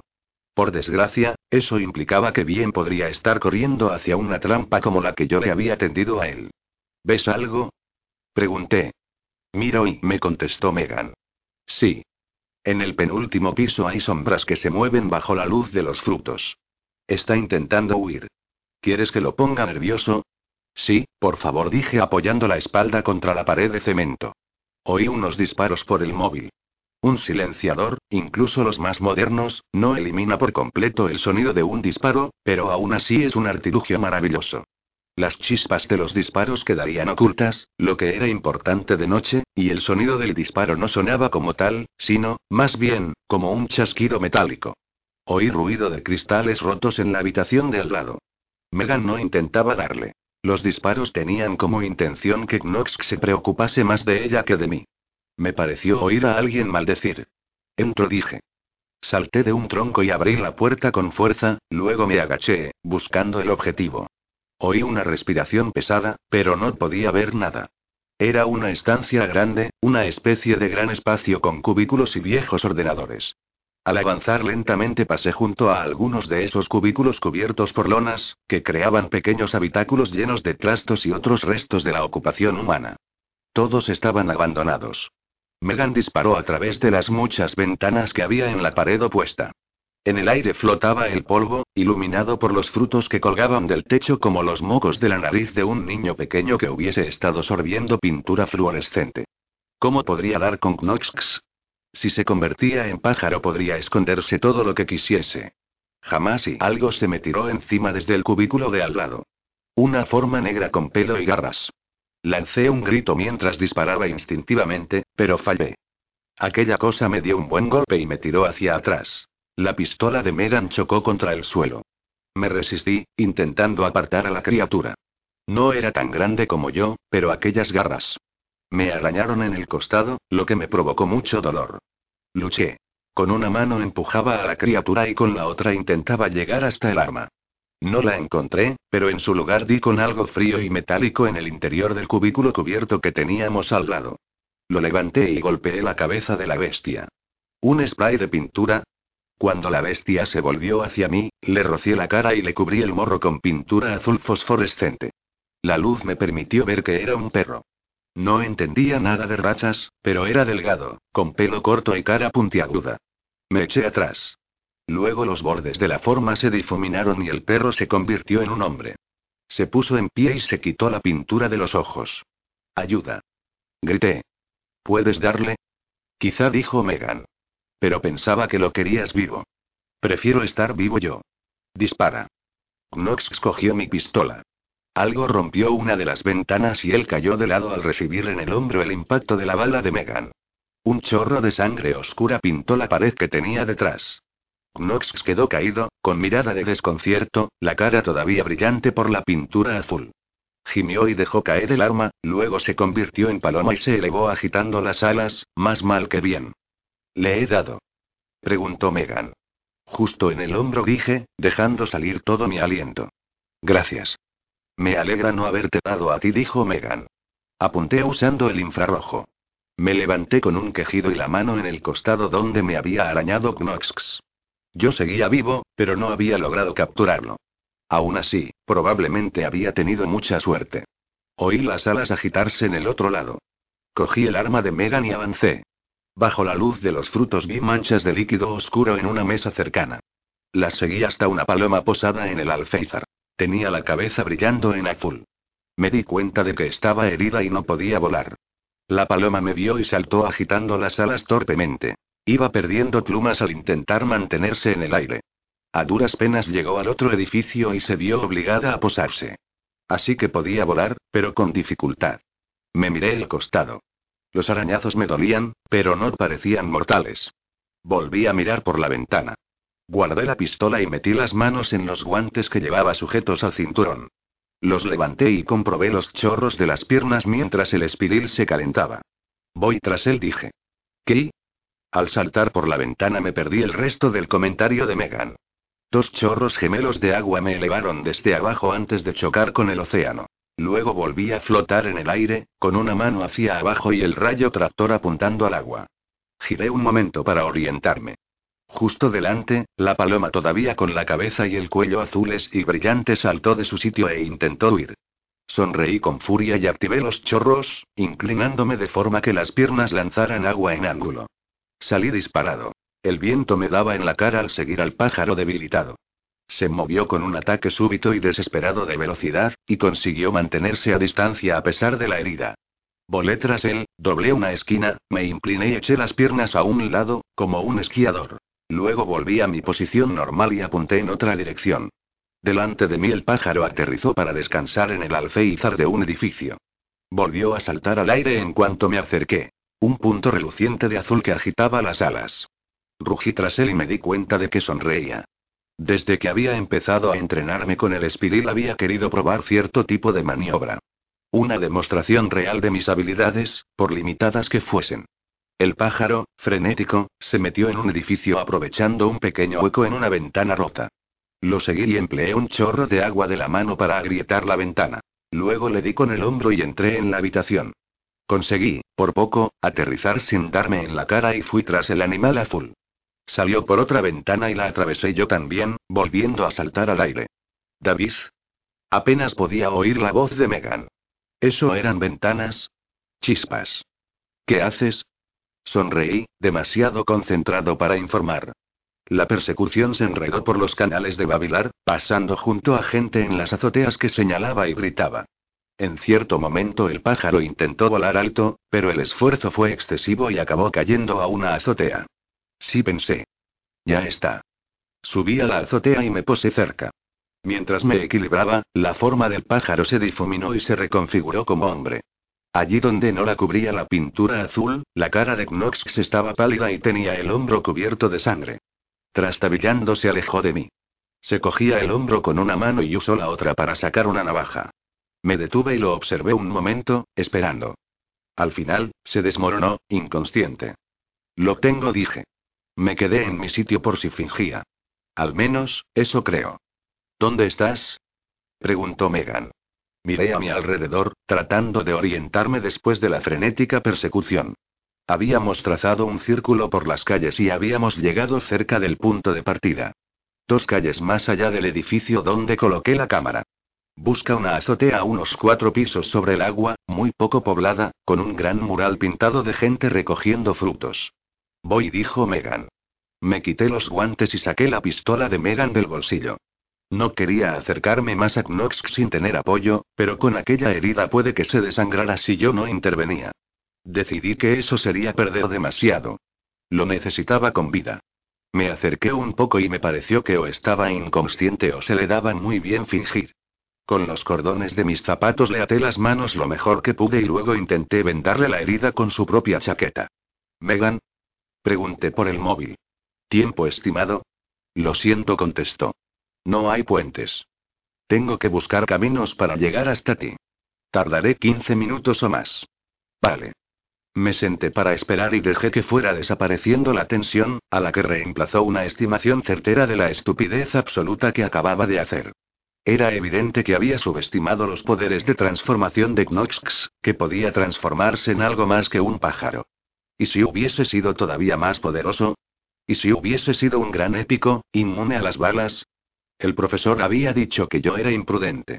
Aunque debería haberme sentido triunfante por lo que había hecho, lo que sentía era vergüenza. ¿Cómo iba a explicárselo a los otros recomers?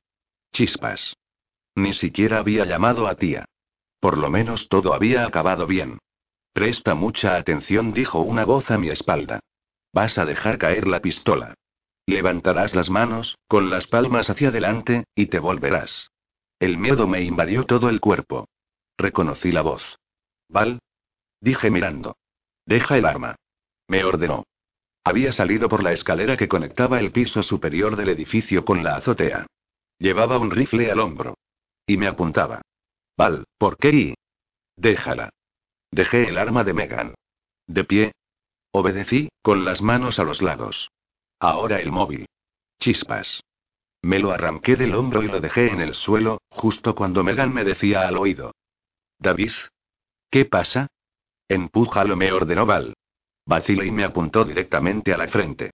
Así que le di un golpe al móvil para enviarlo hacia ella. Se agachó, sin dejar de apuntarme con el arma, y lo cogió con una mano. Chispas. David dijo Megan al oído. Voy todo lo rápido que Val cortó la señal y se guardó el móvil. Val, ¿qué pasa? Pregunté con toda la calma posible. ¿Cuánto hace que trabajas para regalía? Preguntó a su vez. Desde el principio. ¿Te envió ella a Chicago Nova para infiltrarte en los recomers? ¿Trabajar para y qué? No soy un espía. Val movió el rifle y disparó. La bala rebotó a mis pies. Di un grito y pegué un salto hacia atrás. Sé que has estado viéndote con Firefit, dijo Val. Chispas. He sospechado de ti desde que llegaste, siguió. No salvaste a aquella gente del edificio ardiendo, ¿verdad? Fue un plan que tramaste con regalía para que pensáramos que eras de confianza. ¿De verdad mataste a este Leard? ¿Creíste que nadie se daría cuenta de que ayudabas a Firfield a entrar en nuestra base? Calamity. Val, escucha. No es lo que crees. Di un paso al frente. Me disparó. En el muslo. El dolor me recorrió por completo y caí de rodillas. Me cubrí la herida con las manos mientras maldecía. Val, estás loca. No trabajo para ellos. Mira, acabo de capturar a un épico. Val miró a Knox, que estaba tendido y atado en el suelo. Luego le apuntó con el rifle y le disparó directamente a la cabeza. Boqueé y me quedé paralizado a pesar del dolor. ¿Qué? Solté. Después de todo lo que acabo de hacer, el único épico bueno es el épico muerto, dijo Val, apuntándome de nuevo. Como reconer deberías saberlo. Pero no eres de los nuestros. Nunca lo fuiste. Lo dijo casi como un alarido animal y sus manos apretaron el arma con más fuerza entornando los ojos. Eres el responsable de la muerte de Sam, ¿no? Les informaste sobre nosotros, informaste sobre todas las células Reconer. No, Val grité. Lo juro. Te he estado mintiendo, sí, pero por orden del profesor. Me apretaba la pierna, pero la sangre se escapaba entre los dedos. Vamos a llamar a tía, Val. No hagas nada en un arrebato. En otro arrebato. Seguía apuntándome. La miré a los ojos. Y apretó el gatillo. 38 por supuesto, intenté apartarme, pero sin ninguna posibilidad de poder hacerlo a la velocidad suficiente. Además, estaba agotado y tenía un tiro en la pierna. Por tanto, cuando dejé de rodar torpemente por el suelo, me sorprendió descubrir que seguía vivo. Val también se sorprendió, a juzgar por su cara, pero eso no le impidió dispararme otra vez. La bala me dio en el pecho y se encajó en el neopreno, pero sin romper la piel. Desde ese punto se extendieron pequeñas telarañas de luz y desaparecieron con rapidez. Aunque me alegraba estar vivo, me recorrió un miedo. Conocía ese efecto. Los campos de fuerza del profesor a veces tenían ese aspecto al absorber un impacto. Alcé la vista y lo vi, una silueta en la noche, de pie en el único puente que llegaba hasta nuestra azotea. Se agitaba lentamente en la oscuridad. El profesor no estaba iluminado en absoluto. Era un ladrillo de oscuridad, la bata de laboratorio agitándose bajo la brisa letárgica. Baja el arma, Valentine dijo el profesor en voz baja, llamando su atención. Val se volvió a mirar y dio un respingo. Evidentemente, no entendía cómo había logrado sobrevivir a sus disparos y pero, claro, tampoco sabía que el profesor era un épico. Para ella, los campos de fuerza eran un resultado de la tecnología épica avanzada. El profesor llegó a la azotea. El resplandor del mural del suelo le iluminaba la cara. He dado una orden, le dijo a Val. Baja el arma. Señor dijo. Él ha estado y lo se le cortó el profesor. ¿Cómo? Pensé, sudando. Fui a levantarme, pero una mirada de furia del profesor me hizo quedarme donde estaba. El dolor de la pierna volvió a manifestarse y apreté la mano contra la herida. Era curioso como con el terror había olvidado que me habían disparado. Odiaba que me disparasen. Su móvil dijo el profesor extendiendo la mano. Val se lo dio y el profesor tecleó algo. Yo lo tenía configurado para que pidiera un código siempre que se apagara la pantalla, así que no iba a poder activarlo. Pero lo hizo. Mándale un mensaje de texto a la persona con la que ha estado comunicándose, le dijo el profesor a Val. Es Firefield. Escribe exactamente lo que te voy a decir. Todo va bien. Al principio Val creyó que yo era uno de los hombres de regalía, como Knox. Val asintió, bajó el arma y le mandó el mensaje a Megan. El profesor me miró, cruzando los brazos. Joy, balbucí. Joy, me has decepcionado, dijo el profesor. Fue como si me aplastasen. No es malvada, profesor, dije. Si me escuchas y he estado escuchando, me interrumpió el profesor. Tía. Lo tengo, John respondió tía, cuya voz sonaba en el auricular. Si quieres, puedes volver a escucharlo todo. Pinchaste mi teléfono, susurré. No confiabas en mí. El profesor alzó una ceja. Te ofrecí dos oportunidades de contar la verdad, una esta misma noche. Querría haberme equivocado, chico. ¿Lo sabías? Preguntó Val, volviéndose hacia el profesor. ¿Todo este tiempo sabías lo que hacía? No he llegado a donde estoy sin aprender a leer a mi personal, Val dijo el profesor. Firfield ha respondido, Val miró la pantalla del móvil. Me quedé tendido. Sentía náuseas. Habían estado escuchando. Lo sabían. Chispas. Dice. Vale. ¿Estás seguro de que todo está bien? Dile que sí, le dijo el profesor. Y añade. Por ahora deberías mantenerte lejos. Val ha llamado al profesor y volvemos a la base. Creo que podré explicárselo. Te haré saber lo que descubramos de este épico. Mientras Val tecleaba, el profesor se acercó a mí. Me puso la mano sobre la pierna y sacó una cajita de lo que llamaba el reparador y su tecnología para sanar. Se esfumó el dolor de la pierna. Lo miré y tuve problemas para contener las lágrimas. No sabía si las lágrimas eran de vergüenza, de dolor o de pura furia. Había estado espiándome. No te sientas tan mal, David dijo el profesor en voz baja. Por eso estás aquí. ¿Qué? Firfield hizo justo lo que esperábamos, dijo el profesor. Si era tan buena como para infiltrarse en mi propio equipo, no le costaría nada comprometerte a ti. Eres un buen guerrero, David. Apasionado, decidido. Pero no tienes experiencia y las caras bonitas te pueden. Megan no es solo una cara bonita. Y, sin embargo, dejaste que te manipulase, dijo el profesor. Le dejaste entrar en nuestra base y le contaste nuestros secretos. Pero yo no había dejado que entrase en la base. Eso lo había hecho ella solita. Comprendí que el profesor no lo sabía todo. Había intervenido mi móvil, pero, evidentemente, eso solo le daba la información que había en el aparato. No sabía nada de lo que habíamos hablado en persona, solo lo que nos habíamos comunicado por el móvil. Sé que no me crees, David dijo el profesor. Pero todo lo que te contó, todo lo que ha hecho, ha sido parte de un juego. Te ha manipulado. Su vulnerabilidad fingida, su supuesto afecto, y lo he visto ya todo antes, muchacho. Todo mentiras. Lo siento. Apuesto a que incluso ese punto débil que te contó es una invención. Su punto débil. El profesor conocía el punto débil de Megan. Me lo dijo por el móvil. No la creía, pero lo sabía. Me alarmé. Estás equivocado con respecto a ella, profesor, dije, mirándolo a los ojos. Sé que es sincera. Ah, ¿sí? Dijo el profesor. ¿Y te contó cómo mató a Sam? Ella no lo hizo. Joey lo hizo, dijo el profesor con tranquilidad pero con firmeza. David, lo tenemos grabado. Pal me lo mostró al llegar a Babilar. El móvil de Sam estaba grabando cuando murió. Firfield le disparó. No me lo contaste. Tenía mis razones, dijo el profesor poniéndose en pie. Me usaste de cebo. Dijiste y por eso estoy aquí. Desde el principio planeaste una trampa para Megan. El profesor se volvió para ir con Val, quien asintió, mostrándole la pantalla del móvil. Vámonos, dijo el profesor. ¿Dónde está el submarino? Abajo, dijo Val. No dejé los suministros. En su lugar seguía David. Deberías habérmelo contado. El plan exigía que él creyese que no sabíamos lo que hacía, dijo el profesor, cogiendo el móvil y guardándoselo. Cuantos menos lo supiesen, mejor. Me miró. Vamos, muchacho. Volvamos. ¿Qué vas a hacer? Inquirí, todavía sentado donde me habían disparado, sobre la mancha de sangre. Con Megan. La expresión del profesor se volvió tenebrosa y no respondió. Por eso lo supe.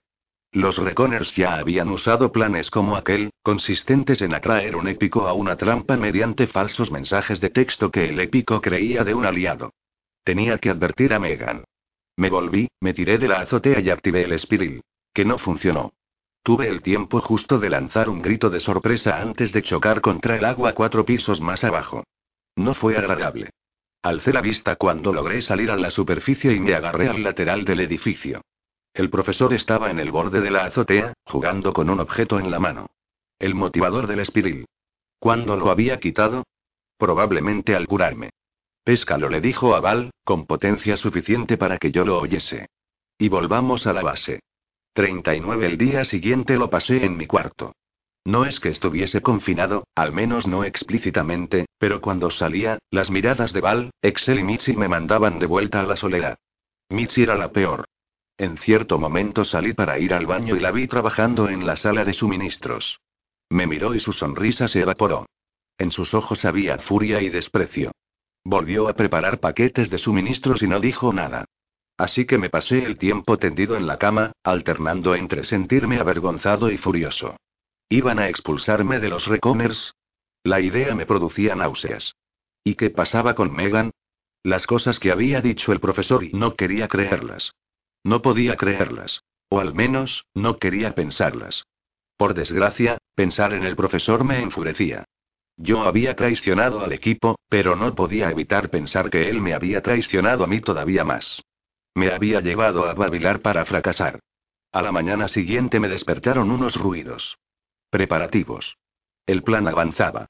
Me quedé en mi cuarto durante un rato, pero al final no aguanté más. Necesitaba respuestas. Me levanté de la cama y salí al pasillo. Me armé de valor al pasar junto al almacén, pero Michi no estaba. Detrás de mí, al final del pasillo, en la sala del submarino, oía ruido. Val y su equipo se preparaban para la misión. No fui por allí. Quería ver al profesor y a tía, y me los encontré en la sala de reuniones con la pared de vidrio. Me miraron. Tía miró al profesor. Yo hablaré con él, le dijo el profesor a tía. Ve con los otros. En esta misión nos faltará un miembro y quiero que lleves las operaciones desde el interior del submarino. Nuestra base ya no es segura. No volveremos. Tía asintió, cogió el portátil y salió. Al pasar me dedicó una mirada, pero nada más. Nos quedamos el profesor y yo solos, iluminados por la lámpara de la mesa de tía. Vais de misión, dije. Para atacar a Newton y hacer salir a regalía. Sí. Un hombre menos. ¿No me llevas? El profesor no respondió. Me dejaste practicar con el espiril, dije. Me hiciste creer que yo formaba parte de la misión en Babilar. ¿Todo el tiempo he sido un cebo? Sí, contestó el profesor con tranquilidad. Entonces, ¿el plan tiene más partes? ¿Detalles que no me has contado? ¿Qué está sucediendo de verdad, profesor? No te hemos ocultado mucho, dijo con un suspiro de alivio. El plan de tía para localizar a Regalía es real y funciona. Si logramos que aparezca en la zona elegida por tía, solo habrá unos pocos edificios donde pueda ocultarse. Yo voy a ser el gancho para ejecutar el plan contra Newton. La perseguiré por la ciudad y eso tentará a Abigail. Si aparece, descubriremos dónde está su base. Val, Excel y Mitzi, tras recibir la orden de tía, la asaltarán y matarán a Regalía. Suena a que te vendría bien otro gancho, dije. Es demasiado tarde, dijo el profesor. Sospecho que llevará tiempo recuperar la confianza. Por ambas partes. ¿Y Obliteration? Pregunté dando un paso. Casi no hemos hablado de cómo tratar con él. Es una bomba. Va a destruir toda la ciudad. No tenemos que preocuparnos, dijo el profesor. Porque ya tenemos una forma de detener a Obliteration. ¿La tenemos? El profesor asintió. Me estrujé el cerebro como se le restriega el periódico en el hocico a un perro que se ha hecho pis en la alfombra, pero no se me ocurrió nada. ¿Cómo íbamos a detener a Obliteration? ¿Había algo que no me hubiesen contado? Miré al profesor. Entonces vi su expresión sombría, con los labios apretados. Un campo de fuerza comprendí. Lo encerrarás en una burbuja cuando libere su fuerza destructiva. El profesor asintió. Todo ese calor tendrá que ir a algún sitio. Solo estarás reteniéndolo. Puedo ampliar el campo, dijo, proyectar el calor lejos de la ciudad. He estado probando. Ala. Claro. ¿No era eso mismo lo que había hecho cuando me salvó de la explosión que mató a Steleart? Tenía razón. Siempre habíamos tenido la solución para, al menos, retrasar a Obliteración. Puede que el calor no lo matase, ya que parecía inmune a su propio poder, pero lo enlentecería. Y puede que una explosión concentrada y dirigida contra él pudiera destruirlo. Valía la pena probar. Avancé más y me acerqué al profesor, que todavía seguía sentado en la mesa de tía, frente a la pared de aguas oscuras. Algo la rozó por el exterior, algo húmedo y baboso, pero lo perdí en la oscuridad. Sentí un escalofrío y miré de nuevo al profesor. ¿Puedes hacerlo, no? Pregunté. Me refiero a contenerlo. Y no solo la explosión, sino y otras cosas. Tendré que poder. El profesor se puso en pie, se acercó a la pared transparente y se quedó mirando las oscuras aguas. Tía me dice que muchos épicos como Obliteration pasan por un momento de debilidad tras emplear una gran cantidad de energía. Es posible que sea vulnerable. Si sobrevive al calor de su propia explosión, es posible que pueda encargarme de él justo después, cuando sus poderes estén reducidos. Y si no, al menos podré detenerlo el tiempo que sea necesario para que el resto del equipo pueda lidiar con regalía. ¿Y Megan? Pregunté. No respondió. Profesor, y continué. Antes de matarla, al menos comprueba lo que dijo. Enciende un fuego y comprueba si eso destruye las imágenes que crea. Tendrás la prueba de que decía la verdad. El profesor alargó la mano y tocó la ventana. Había dejado la bata de laboratorio colgada de la silla y vestía unos pantalones amplios y una camisa, ambas cosas de aquel estilo anticuado que le gustaba. Casi podía imaginármelo en la selva, con machete y mapa, explorando ruinas antiguas. Tú puedes controlar la oscuridad interior, le dije. Y ya que tú puedes, Megan también puede. Esi, calla, susurró el profesor. Pero escucha y calla. Gritó el profesor volviéndose hacia mí. Movió la mano con tal rapidez que apenas la vi antes de que me agarrase por la garganta y me elevase en el aire. Se dio media vuelta y me golpeó contra el ventanal. Dejé escapar un sonido gutural. La sala solo estaba iluminada por la lámpara de la mesa, detrás del profesor, que dejaba su rostro en las sombras. Me resistí, aunque estaba ahogándome, e intenté soltar sus dedos. El profesor me pasó la otra mano por debajo del brazo y me levantó, con lo que aflojó un poco la presión de la garganta. Pude tomar algo de aliento. Él se inclinó hacia mí, lo que hizo que saliera más aire de mis pulmones, y habló muy despacio. He intentado ser paciente contigo. E intentando convencerme de que la traición no es personal, que te sedujo una experta ilusionista embaucadora. Pero maldita sea, muchacho, me lo estás poniendo muy difícil. A pesar de que sabía lo que harías, esperaba algo mejor. Pensaba que, de todos, tú lo entenderías. No podemos confiar en ellos. Me esforcé por jadear y me dejó respirar un poco. Por favor y bájame y dije. Me observó durante un momento bajo la escasa luz y se echó atrás, dejándome caer al suelo. Tragué aire y me apoyé contra la pared. Las lágrimas se me salían por la comisura de los ojos. Deberías habérmelo contado, dijo el profesor. Si me lo hubieses contado en lugar de ocultarlo y me esforcé por ponerme en pie. Chispas. El profesor era fuerte. Su repertorio de poderes incorporaba capacidad física mejorada, a lo mejor tendría que cambiar el subconjunto épico en el que lo había encasillado. Profesor, dije frotándome el cuello, pasa algo muy pero que muy extraño con esta ciudad. Y estamos ciegos. Sí, el plan contra Obliteration es bueno, pero ¿qué trama regalía? ¿Quién es Downsleep? No tuve oportunidad de contártelo. Volvió a hablarme ayer. Parece estar de nuestro lado, pero parece hallarse en una situación extraña. Dijo algo de una operación quirúrgica de obliteración. ¿Qué planea Regalía? Tiene que saber que vamos a intentar matar a alguno de sus esbirros. Parece estar animándonos a que lo hagamos.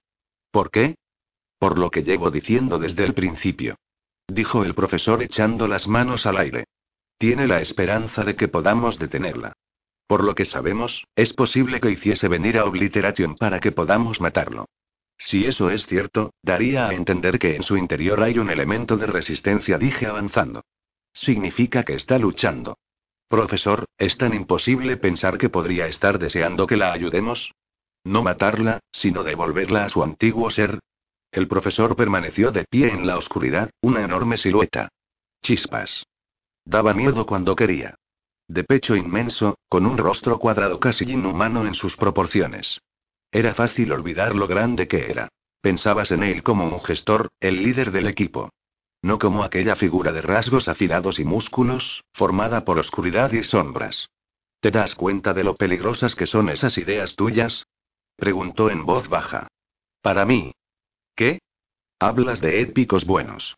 Penetran en mi cerebro, como gusanos que devoran la carne, y se acercan a mi esencia. Decidí hace mucho tiempo, tanto por mi cordura como por el mundo, que no puedo usar mis poderes. Me quedé helado. Y ahora vienes tú hablando de Firfit y de cómo vivió entre nosotros durante meses, empleando sus poderes solo cuando era necesario. Eso hace que me pregunte si podría hacerlo yo también. ¿No soy fuerte? ¿No los controlo? Cuando ayer me dejaste solo, en el cuarto, me puse a crear de nuevo campos de fuerza. Pequeños, para encerrar productos químicos, para brillar y darme luz. No dejaba de encontrar excusas para emplearlos y ahora planeo usar mis poderes para detener a Obliteration. Para crear un campo de fuerza mayor que cualquiera que haya creado desde hace años. Di un paso hacia adelante y volvió a agarrarme por la camisa. Tiró de mí para acercarme. No funciona, me susurró. Me está destruyendo poco a poco. Me estás destruyendo, David. Yo y me humedecí los labios con la lengua. Sí susurró el profesor, soltándome. Lo intentamos una vez. Abigail. Lincoln. Ámala. Yo. Un equipo, como en las películas, ¿sabes? ¿Y? Me miró fijamente desde la penumbra. Lincoln se volvió malvado. Hoy lo llamas Murkuo. Siempre le gustaron esos malditos libros. Yo tuve que matar a Amala. Tragué saliva. No se puede, David siguió el profesor. No se puede. Me está destruyendo. Y respiró profundamente. Ya ha destruido a Megan. Envió un mensaje esta mañana. Quiere verse contigo. Así que de todo esto saldrá algo bueno. No. Dije. No vas ahí. Haremos lo que hacemos, David dijo en voz baja. Habrá un juicio. Cada vez estaba más horrorizado. Me vino a la mente la imagen de su Urcefield sin poderes bajo el torrente de zumo artificial, forcejeando con la puerta del baño, mirándome con una súplica en los ojos. Solo que en mi mente eran los ojos de Megan. Un gatillo. Rojo mezclándose con el rojo. Por favor, dije frenético, intentando llegar hasta el profesor, no. Se nos ocurrirá otra cosa. ¿Oíste lo de las pesadillas? ¿Eso es lo que te sucede? Dime, profesor. Megan tenía razón. ¿Están relacionadas con el punto débil? Me agarró del brazo y me empujó hacia atrás. Te perdono, dijo. Luego se fue hacia la puerta. Profesor. Supliqué, siguiéndole. No. Esi levantó una mano distraídamente y en la puerta apareció un campo de fuerza que nos separó. Apreté las palmas contra el campo mientras veían cómo el profesor se alejaba por el pasillo. Profesor. John Faedaus. Golpeé el campo de fuerza, aunque no serviría de nada. Se detuvo para mirarme. En aquel momento, con su rostro en penumbra, no vi al profesor líder. Ni siquiera al profesor hombre. Vi a un gran épico que se sentía retado. Se dio media vuelta, siguió por el pasillo y se perdió. El campo de fuerza quedó en su sitio. Si las chaquetas servían de guía, allí se quedaría el tiempo que hiciese falta y el profesor podría alejarse una buena distancia antes de que desapareciese. Poco después vi por el ventanal que el submarino atravesaba las aguas oscuras. Me dejaron sin móvil, sin espiril y sin forma de escapar. Estaba solo. El agua y yo. Cuarta parte 40 pasé una hora más o menos tirado sobre la mesa de tía en la sala de reuniones. El enorme ventanal se alzaba sobre mí como un compañero de cuarto que te acaba de oír abrir una bolsa de caramelos de toffee. Me levanté y di vueltas, pero moverme me recordaba lo que el equipo estaría haciendo allá afuera. Correr, luchar por sus vidas. Intentar salvar la ciudad. Y allí estaba yo. En el banquillo. Miré el campo de fuerza del profesor. No podía evitar sentir que él me quería lejos de la operación, que lo de pillarme con Megan había sido más una excusa que una razón. Megan. Chispas. Megan. No iba a matarla de verdad, ¿no? Mis pensamientos no dejaban de volver una y otra vez a Megan, como un pingüino que no lograse convencerse de la falsedad de esos peces de plástico. Ella confiaba en mí. Me había contado su punto débil. Y precisamente por eso el profesor podría matarla. Todavía no había logrado aclarar lo que sentía con respecto a Megan, pero estaba seguro de no querer que le hiciesen daño. Regresé a la mesa y me senté. Intentaba no mirar la vista estremecedora de las aguas tenebrosas. Me puse a rebuscar por los cajones para distraerme. Encontré una pistola de emergencia, una pequeña 9 milímetros, y munición. Si lograba salir de aquella absurda sala, al menos estaría armado. Vi con un datapad en otro cajón. No tenía conectividad con las redes Unitalk, pero contenía una carpeta con una copia de las notas de tía sobre la localización de regalía. En el mapa estaba marcado el camino que iban a usar los Reconers para tender la trampa. Seguirían a Newton en su ronda y la atacarían en un punto concreto con la esperanza de hacer aparecer a regalía. En el mapa del datapad vi una pequeña X con una referencia indirecta a la posición del profesor en caso de emergencia. La reconocí como la indicación del lugar donde esperaría el profesor en caso de que fuese necesario detener a Obliteration. ¿Pero qué planeaban hacer con Megan? El profesor tiene mi móvil, pensé. Ni siquiera tendría que esforzarse para tenderle una trampa a Megan. No tiene más que mandarle un mensaje diciéndole que nos veamos y atacarla. Y si muere a causa del fuego, no se reencarnará. Con más ansiedad todavía, me puse a analizar el datapad, aunque no sabía para qué. Quizá tía hubiese registrado algo relativo a un plan para dañar a Megan. Allí estaba. Un archivo llamado Fidefield. Lo abrí. Resultó ser un vídeo. A los pocos segundos supe que era. Un hombre, resoplando por el agotamiento, se movía por una de las habitaciones llenas de vegetación en un rascacielos de Babilar. La grabación estaba hecha desde su punto de vista, probablemente registrada por uno de los auriculares que llevaba el equipo. El hombre apartó la vegetación y dejó atrás frutos con un profundo resplandor interior. Miró por encima del hombro, luego pasó sobre un tronco caído y echó un vistazo a otra habitación. Sam. Era la voz de Val. Se suponía que no debías enfrentarte. Sí, sí dijo, pero lo hice. ¿Y ahora qué? Sal de ahí. En eso estoy. Atravesó a toda prisa la segunda habitación, siguiendo la pared. Pasó por encima de una cafetera de la que salían brotes, atravesó corriendo una pequeña cocina de oficina y, finalmente, dio con una pared con ventanas. Miró al exterior, a una caída de cuatro pisos, luego de nuevo a la selva. Venga, dijo Val. He oído algo. Entonces date prisa. Sam se quedó con la mano en el marco de la ventana. Bajo la luz de los frutos pude distinguir los guantes. Llevaba el espiril. Nos limitamos a observar, Val susurró. No me uní a los Reconers para esto. Sammy, muy bien, dijo a regañadientes. Empujó parte del vidrio con el codo y salió. Apuntó el rayo tractor al agua, pero vaciló. Algo crujió en la habitación. Sam se giró. Hubo un movimiento desconcertante de la cámara acompañado de un raspado sordo cuando la vegetación rozó su auricular. Megan se encontraba a su espalda, medio oculta por el follaje, vestida con tejanos y una camiseta ajustada. Parecía sorprendida de verlo y no tenía el arma en la mano. Todo se detuvo. Me descubrí levantándome del asiento con las palabras y hablando en voz alta. Quería gritarle a la pantalla, aunque sabía que no era más que una grabación. Vete, dije. Imploré. Sam, no dijo Val. Sam intentó coger su ar. Megan fue más rápida. Todo acabó en menos de un segundo. Oí el disparo y luego la cámara volvió a moverse errática. Cuando se detuvo, enfocaba una pared cercana. Oí que Sam respiraba, con esfuerzo, pero no se movió. Lo cubrió una sombra y pude oír movimiento. Supuse que Megan, siempre atenta a las armas de fuego, desarmaba a Sam y comprobaba que fingiese que estaba herido. Val susurraba algo una y otra vez. El nombre de Sam. Yo sudaba. La sombra de Megan se retiró y la respiración de Sam fue empeorando. Val intentaba hablar con él. Le dijo que Excel estaba en camino, pero Sam no respondió. No vi el final de su vida. Pero lo oí. Respiración lenta hasta y nada. Al parar el vídeo me dejé caer sobre el asiento, la voz de Val cortándose en medio de un grito en el que pedía a Excel que se apresurase. Me sentía como si hubiese visto algo íntimo, algo que no debería haber visto. Es verdad que lo mató, pensé. En cierta forma había sido defensa propia, ¿no? Ella había ido a comprobar que era el ruido. Él había sacado un arma. Por supuesto, si moría, Megan se reencarnaba. Sam no. Cerré el datapad, anonadado. No podía culpar a Megan por defenderse, pero al mismo tiempo, me destrozaba pensar en lo que había sucedido. Podría haberse evitado tan fácilmente y entre todo lo que me había contado Megan, ¿de qué podía fiarme? Después de todo, el profesor había estado espiándome. Pero resultaba que Megan sí había matado a Sam. En mi interior me di cuenta de que, por desgracia, no me sorprendía.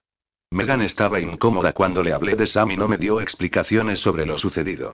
Yo no le di la oportunidad. No había querido saberlo. ¿En quién podía confiar? Estaba hecho un lío enorme, un caldo hirviendo de confusión, frustración y náusea. Ya nada tenía sentido. No el que debiera tener. Intentando respirar, me había dicho regalía. Me aferré a una idea, a algo diferente, algo que me apartase de la confusión que sentía sobre Megan, el profesor y los Reconers. El primer día de entrenamiento con el Espiril. Regalía se había manifestado. Había dicho que yo moriría solo algún día. Intentarás respirar por última vez en la selva de uno de esos edificios, a un paso de la libertad. Lo último que verás será una pared desnuda en la que alguien salpicó café. Un final mísero y patético, había dicho. Aunque detestaba volver a verlo, retrocedí en el vídeo hasta la última imagen de Sam. La cámara apuntaba a una pared. En la pared se había derramado algo que había dejado mancha. Regalía había visto el vídeo. Oh, chispas. ¿Cuánto sabía? De golpe volví a estar muy incómodo con aquella misión. No sabíamos ni la mitad de lo que creíamos saber. De eso estaba totalmente seguro. Dudé un momento y retiré todo lo que había sobre la mesa de tía, excepto el datapad. Tenía que pensar. Sobre los épicos, sobre regalía y sobre lo que yo sabía de verdad. Contuve mis emociones y dejé de lado todo lo que creíamos saber. Incluso dejé de lado mis propias notas, las que había escrito antes de unirme a los Reconers. Los poderes de obliteración demostraban que mis deducciones podían ser muy erróneas. Bien, ¿qué sabía realmente sobre regalía? Destacaba un hecho. Había tenido a los Reconers en sus manos y había decidido no matarnos. ¿Por qué? El profesor estaba seguro de que ella quería que él la matase. Yo no estaba dispuesto a dar ese salto lógico. ¿Qué otra razón podría haber? La primera noche se nos enfrentó creyendo que el profesor estaría con nosotros, pensé. Sí, podría haber acabado con la mayoría de nosotros sin pensar en aquella ocasión. Pero no con Jonathan Faedaus. Ella sabía que era un épico. Conocía sus poderes. Parecía ser que nos había permitido vivir para transmitir el mensaje de que quería que el profesor la matase. Bien, yo no aceptaba que quisies morir. Pero ¿qué otra razón podría tener para traer al profesor hasta Babilar? Regalía conocía los detalles de la muerte de Sam. Con toda precisión, hasta detalles de los que era poco probable que Megan hubiese hablado. Entonces o había visto el vídeo o aquella noche estaba allí, pensé. ¿Podría haber movido las cuerdas entre bambalinas y planear la muerte de Sam? Yo estaba buscando la forma de exonerar a Megan. Me concentré en la primera noche en Babilar, cuando nos habíamos enfrentado a Obliteración. La pelea nos había desgastado y tras hacerlo huir, Regalía apareció en toda su gloria, pero le había sorprendido que el profesor no estuviese con nosotros. ¿Y si Regalía lo hubiese hecho todo para dar con una forma de matar al profesor? El profesor sabía mucho sobre los poderes de Regalía. Él conocía los límites de ella, su alcance, los fallos en sus habilidades. ¿Podría saber ella lo mismo sobre él? De pronto me lo imaginé todo como una compleja trampa al estilo Reconners. Una trampa tendida por regalía para atraer al profesor y matarlo. Una trama para eliminar a uno de sus más poderosos rivales potenciales. Parecía una teoría cogida con hilos, no muy verosímil.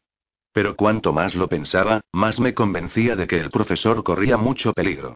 Era posible que, en realidad, no hubiésemos sido los cazadores sino la presa. Me levanté.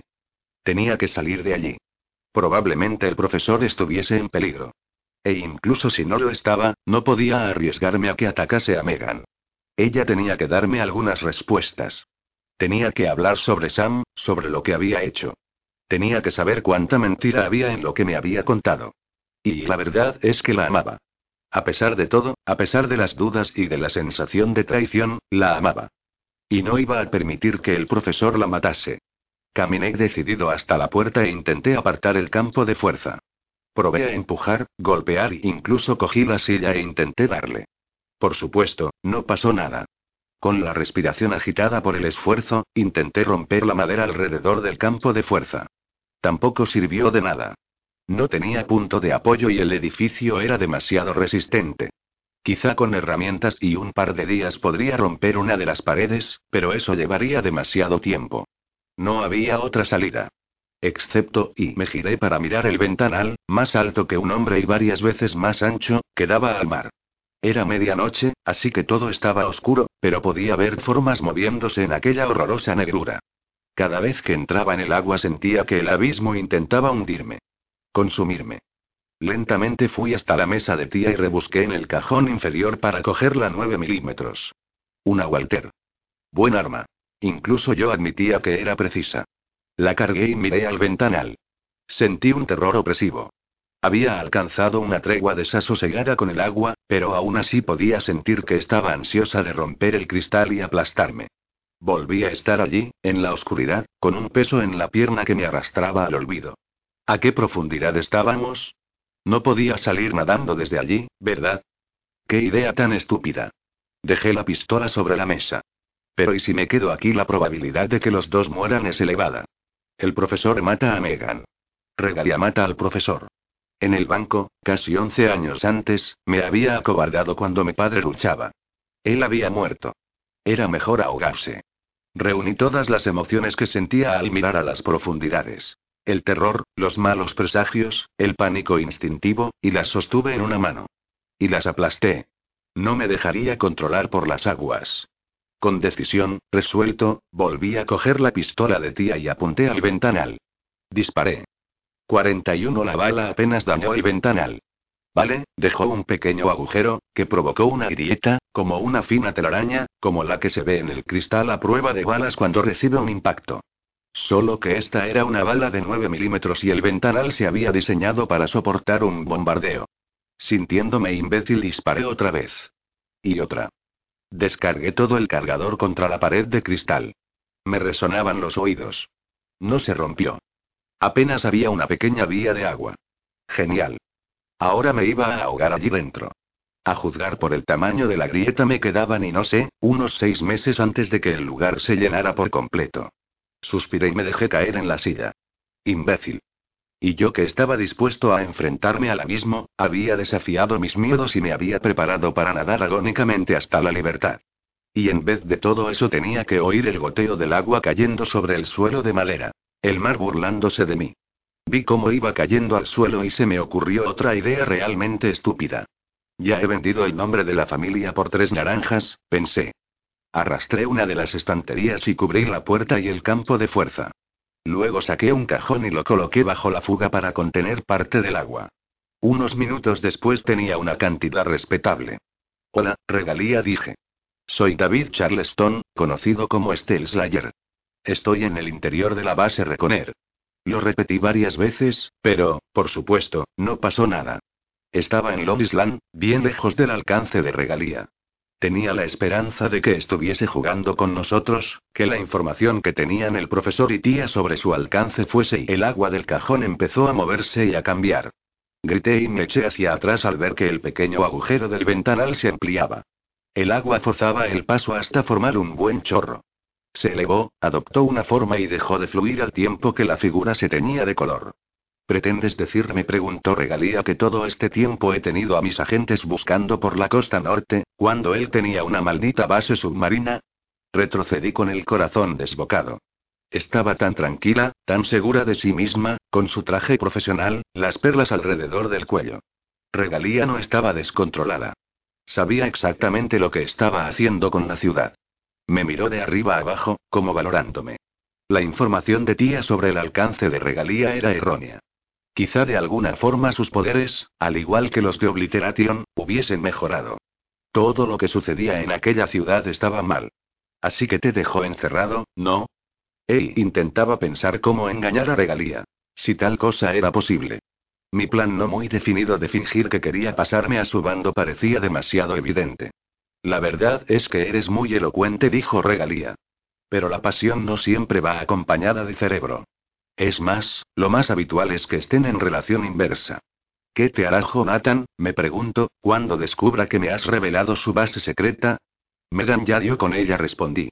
Por lo que al profesor respecta, este lugar ha quedado expuesto y ya no sirve como base. Una lástima, dijo Regalia mirando a su alrededor. Es un buen sitio. Jonathan siempre tuvo mucha clase. Es posible que se resista a su naturaleza, pero algunos aspectos de su ser revelan a las claras su herencia. Sus bases extravagantes, sus motes, el disfraz que lleva. Disfraz. Bata de laboratorio negra. Gafas protectoras en el bolsillo. La verdad es que resultaba un poco excéntrico. Venga, date prisa con tu petición, chaval, dijo Regalía. Hoy estoy ocupada. Quiero proteger a Megan. Va a matarla. ¿Y si te ayudo me servirás? Sí. Hablas con uno de los épicos más taimados del mundo, pensé. ¿Piensas que se creerá así por las buenas que vas a cambiar de bando? Contaba con el hecho de que ya antes había demostrado interés en mí. Claro, también había dicho que estaba furiosa conmigo por haber matado a este Leard. Quizás, ahora que había activado definitivamente su plan para matar al profesor, se limitase a aplastarme. Regalía agitó una mano. El agua destrozó el ventanal. Abrió completamente el agujero que había hecho yo y rompió el cristal. Ni siquiera tuve tiempo de coger la pistola de la mesa mientras el agua llenaba la estancia y me sumergía en la oscuridad. Escupí agua y me revolví. Vale que me había enfrentado a mi miedo a las profundidades, pero eso no significaba que allí me sintiese cómodo. Era totalmente incapaz de pensar o nadar conscientemente. Hubiese muerto allí si regalía no hubiese tirado de mí. Me pareció que me movía y luego llegué a la superficie, boqueando y con frío. Por alguna razón me dolían los oídos. De alguna forma el agua que tenía debajo se volvió sólida. Un pequeño pedestal de agua me elevó y regalía apareció de pie a mi lado. Quedé tendido, temblando y mojado, y acabé comprendiendo que nos movíamos. El pedestal de agua iba a toda prisa por la superficie del mar, llevándome con él, y se acercaba a las paredes y puentes pintados de babilar. Regalía podía aparecer donde quisiese o, al menos, podía aparecer en cualquier lugar que pudiese ver. Así que no se trataba de transportarse ella, sino de moverme a mí. ¿A dónde vamos? Pregunté, poniéndome de rodillas. ¿Te contó alguna vez Jonathan? Preguntó Regalía lo que sabemos sobre la naturaleza de Calamity. Podía verlo allá arriba, el omnipresente punto reluciente. Más brillante que una estrella, pero mucho más pequeño que la luna. Se puede ver a Calamity a través de un telescopio, añadió Regalía, hablando como si charlásemos cordialmente. Los cuatro lo hacíamos a menudo, en los viejos tiempos. Jonathan, yo misma, Lincoln. Incluso con un telescopio es difícil distinguir los detalles. Es que él brilla con mucha intensidad. ¿Él? Pregunté. Claro, respondió Regalía. Calamity es un épico. ¿Qué esperabas? Yo y no pude responder. Apenas podía pestañear. Le pregunté por ti, siguió. Me dijo que serías un épico maravilloso. Verás, resolvería muchos problemas y creo que te adaptarías muy bien. Ah, ya estamos. Me esforcé por ponerme en pie cuando la plataforma de agua dejaba de moverse. Nos encontrábamos en la parte más baja de Babilar, cerca de donde pronto comenzaría la operación para acabar con Newton. Parece que Regalía también conocía aquella zona. Mientes. ¿Sabes lo que es el desgarro? preguntó Regalía. Es como llamamos al período posterior a que un épico consiga sus poderes. Sentirás una sensación irresistible por destruir, por romper. Te consume totalmente. Algunos aprenden a controlar los sentimientos, como he hecho yo. Otros, como el estimado Obliteration, nunca acaban de superarlos. No. Susurré horrorizado. Si te consuela, probablemente olvides la mayor parte de lo que estás a punto de hacer. Te despertarás dentro de un día o así con algunos recuerdos difusos de las personas que has matado. Se inclinó hacia mí, con voz que se volvió más dura. Voy a disfrutar al observarte, David Charleston. Hay algo de justicia poética en que alguien que ha matado a tantos de los nuestros se convierta en lo que más odia. Creo que eso, al final, es lo que convenció a Calamity para acceder a mi petición. Me golpeó en el pecho con una mano líquida y me empujó fuera de la platier. Caí de espalda al agua, que se agitó a mi alrededor y me elevé en una columna hacia el cielo nocturno. Escupí agua, me enderecé y me encontré colgando a unos 30 metros de altura, como si estuviese sobre un enorme chorro producido por el espiril. Miré a lo alto. Y allí estaba Calamity. La estrella ardía con furia y a mi alrededor la tierra pareció ponerse roja, bañada por una intensa luz. Como aquella primera noche, tanto tiempo atrás, cuando llegó Calamity y el mundo cambió. Fenómenos imposibles, caos, todo seguido de épicos. Aquel rojo ardiente dominaba mi campo de visión. No me parecía que ni yo ni aquello hubiéramos cambiado de posición, pero de repente era todo lo que podía ver. Sentí, por irracional que parezca, que me encontraba tan cerca que podría alargar la mano y tocar la estrella. Y juro que creí ver un par de alas de fuego en el interior de aquel rojo ardiente y violento. Se me enfrió la piel y luego noté un cosquilleo, una sensación eléctrica, como si se recuperase de la insensibilidad. Grité y me doblé por la mitad. Chispas. Podía sentirlo recorriéndome el cuerpo. Una energía despreciable, una transformación. Estaba pasando. No, no y por favor y. El color rojo que cubría el mundo se retiró y la columna de agua descendió lentamente. Apenas me di cuenta, porque el cosquilleo continuó, más frenético, como miles de gusanos moviéndose bajo la piel. Al principio es inquietante, me explicó Regalía en voz baja cuando descendía su nivel. Me ha garantizado que recibirás poderes temáticamente adecuados. Propuse las mismas habilidades de manipulación del agua que poseía el joven Georgie. Era, por si lo has olvidado, el épico asesinado para crear esa abominación que llamáis espiril. Creo que descubrirás que ser épico es mucho más liberador que emplear un dispositivo que nos imita. Gruñí, me di la vuelta y miré al cielo. Calamity no parecía más que un punto distante, pero el resplandor rojo sobre el paisaje, si bien ligero, era apreciable. Todo lo que me rodeaba estaba bañado de un tono carmesí. Bien, adelante, dijo Regalía. Veamos qué puedes hacer. Me interesa especialmente ver cómo reaccionan tus antiguos compañeros de equipo cuando te metas en medio de sus cuidadosos planes, saques los poderes épicos y los mates a todos. Debería ser y divertido. Una parte lejana de mi cerebro comprendió que por eso se había dado tanta prisa en ayudarme a escapar de la base. No se había creído que quisiese desertar. Planeaba utilizarme, junto con mis nuevos poderes, para malograr el plan de los Reconers. Me volví a girar y logré ponerme de rodillas, todavía en una sección de agua que Regalía había convertido en sólida. Mi rostro se reflejaba en el agua, iluminado por la pintura de un edificio cercano. ¿Era un épico? Sí. Sentía que era cierto. Lo que acababa de suceder entre Calamity y yo no era un truco. Pero aún así, quería comprobarlo. Tenía que estar totalmente seguro. Y luego me suicidaría, deprisa, antes de que los deseos me consumiesen. Alargué la mano para tocar el agua. 42 sentía algo. Sí, claro, sentía el agua. Me refiero a algo más. Algo en mi interior. Algo que se agitaba. Con la mano sobre la superficie miré a las profundidades. Justo debajo de mí había un antiguo puente de acero ocupado por una hilera de coches oxidados. Una ventana a otro mundo, un mundo antiguo, un tiempo anterior. Me imaginé lo que debió de ser vivir en la ciudad cuando llegó el agua de pronto. Mis miedos regresaron. Las imágenes de ser aplastado, de ahogarme, de estar atrapado. Solo que y descubrí que ya no me controlaban como antes. Pude apartarlos.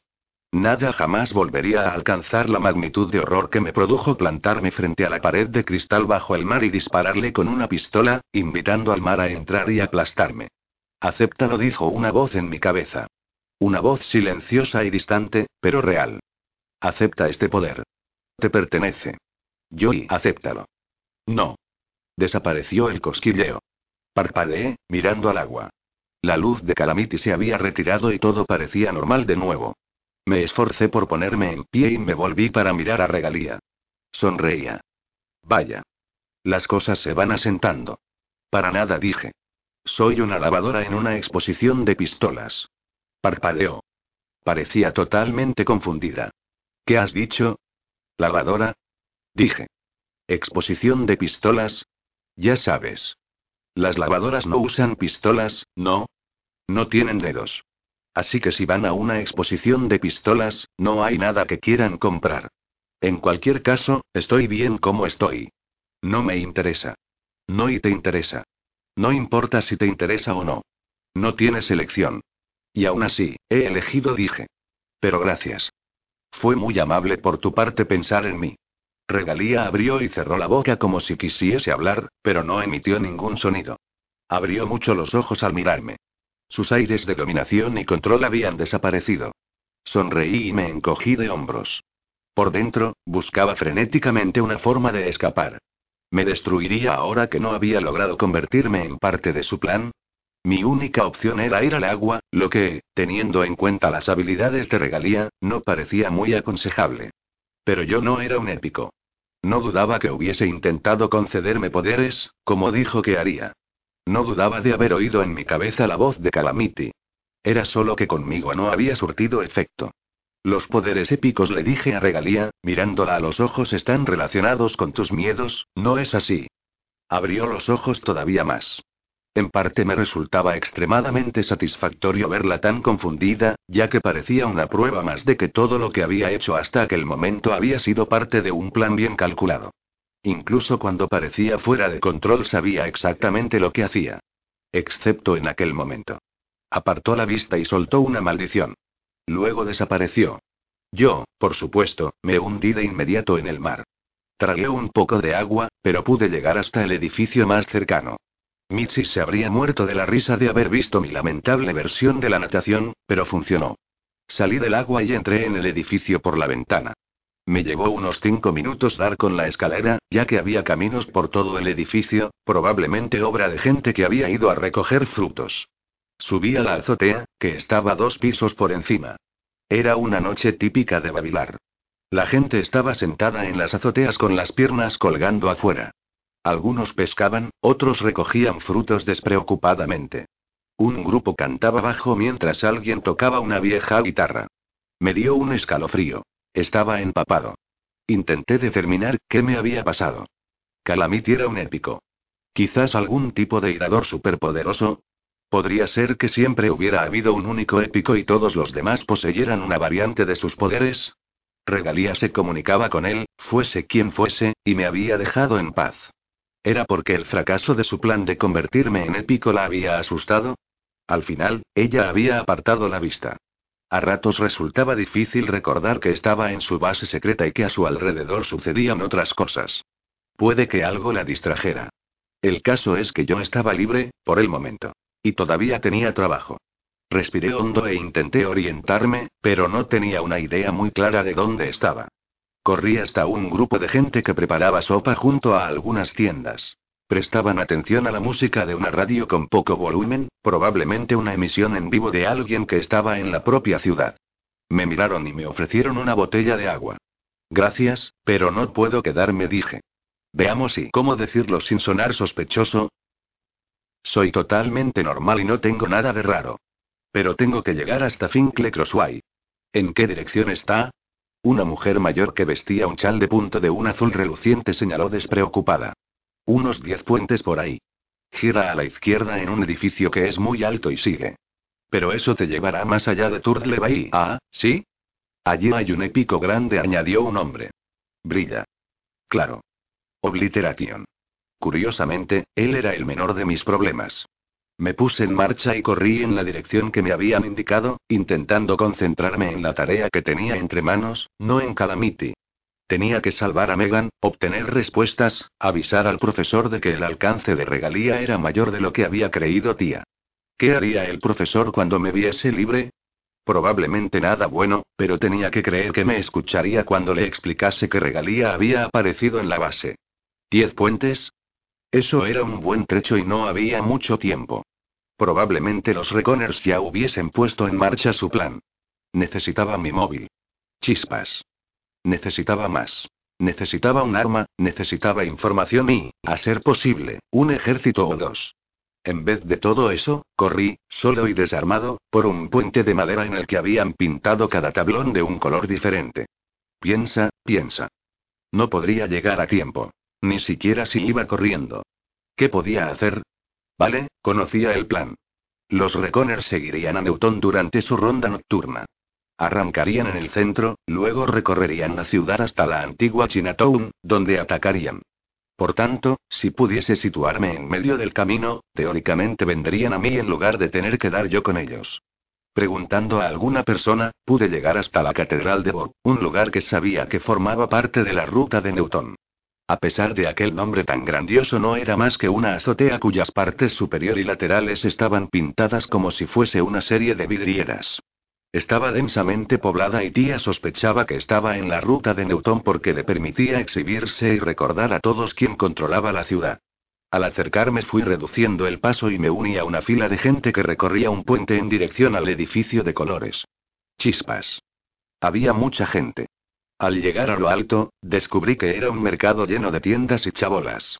Las tiendas exhibían una panoplia de objetos desde los muy simples, como sombreros fabricados con hojas de árboles de babilar, hasta exóticos productos recuperados de tiempo atrás. Pasé junto a un hombre que tenía bidones llenos de montones de juguetes de cuerda. Sentado tras ellos con un pequeño destornillador, arreglaba uno que estaba roto. Una mujer vendía botellas de leche vacías, de las que afirmaba que eran perfectas para almacenar el zumo de los frutos. Había algunas completamente llenas que relucían con intensidad para demostrar su afirmación. La cantidad de cuerpos y la cháchara me resultaron, por una vez, tranquilizadoras. Así sería más fácil esconderse, aunque tenía que asegurarme de estar en posición de ver a Newton cuando llegase. Me entretuve junto a un puesto que vendía ropa. Prendas simples, más bien trozos de telas con agujeros para los brazos. Había una capa de un azul intenso y brillante. Perfectamente discreta en babilar. ¿Te gusta lo que ves? Preguntó una joven sentada en un taburete bajo el toldo. Me vendría bien la capa, dije, señalándola. Pero no tengo mucho con lo que comerciar. Tus zapatos están bien. Me miré los pies. Mis zapatillas de deporte. Buena goma, de la que cada vez era más difícil encontrar. Me daba la impresión de que si iba a perseguir a los recomers, necesitaría el calzado. Rebusqué en los bolsillos y solo encontré un objeto. La cadena que me había regalado Abraham, de la que colgaba el símbolo de los creyentes. La joven puso unos ojos como platos. Me quedé inmóvil un rato. Luego le di las zapatillas.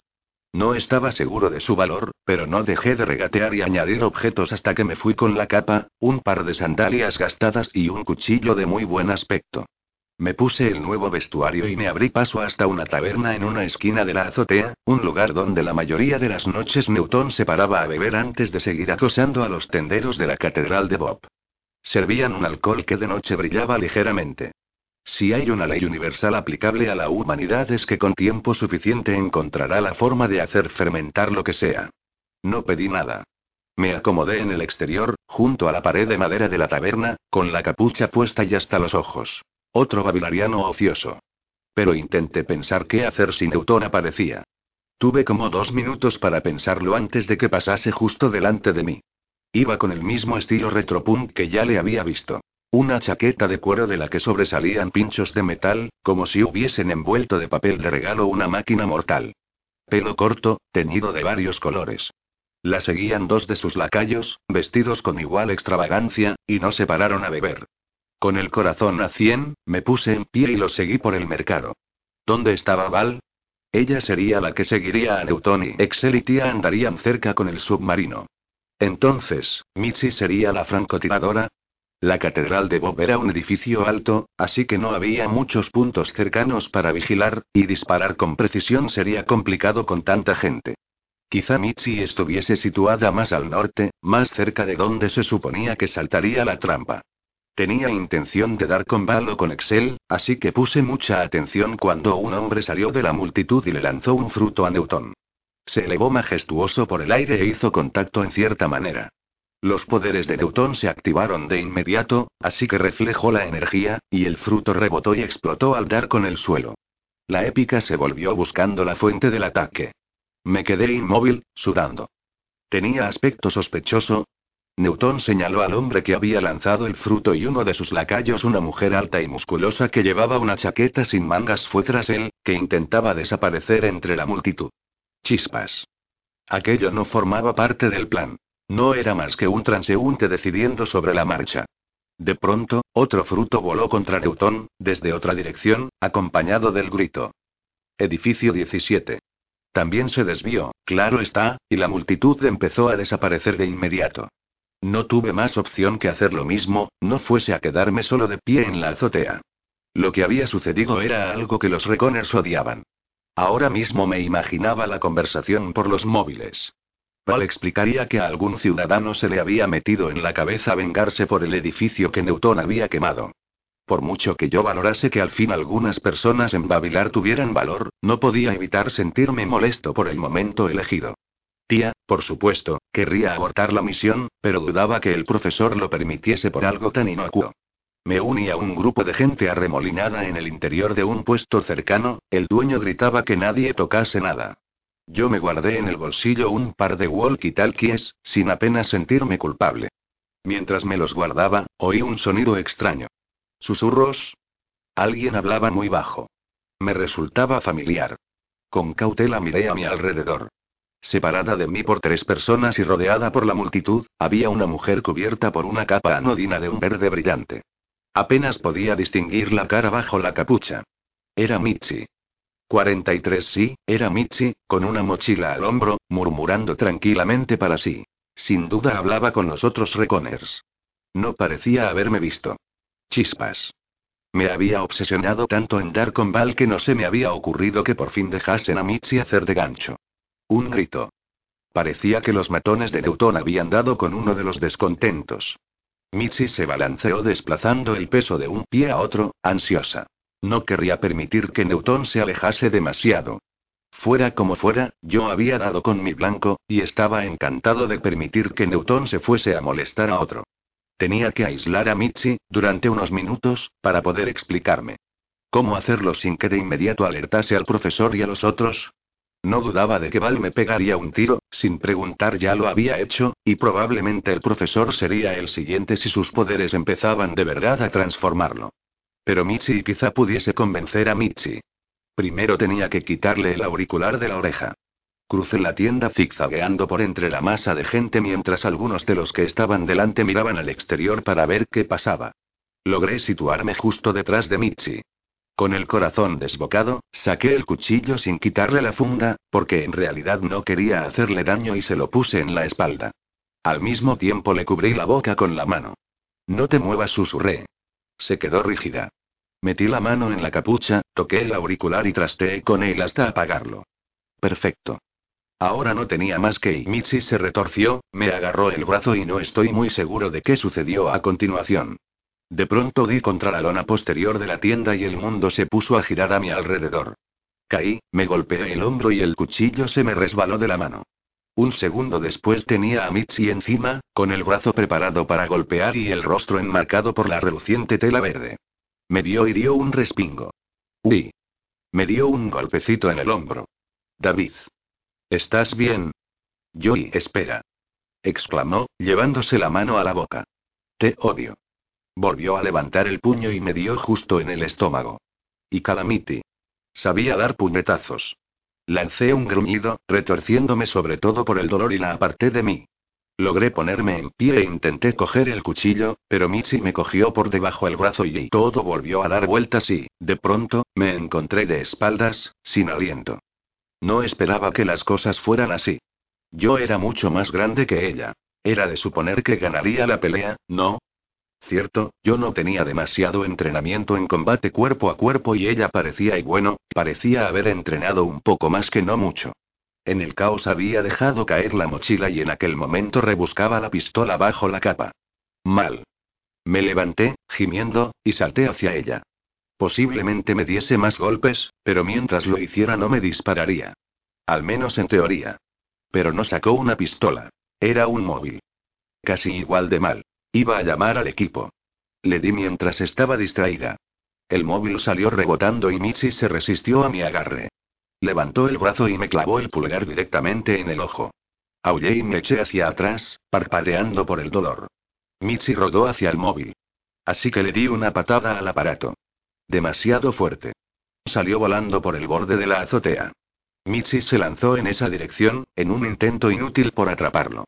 Dediqué un momento a mirar a mi alrededor con un ojo todavía cerrado. La tienda donde habíamos estado se tambaleaba.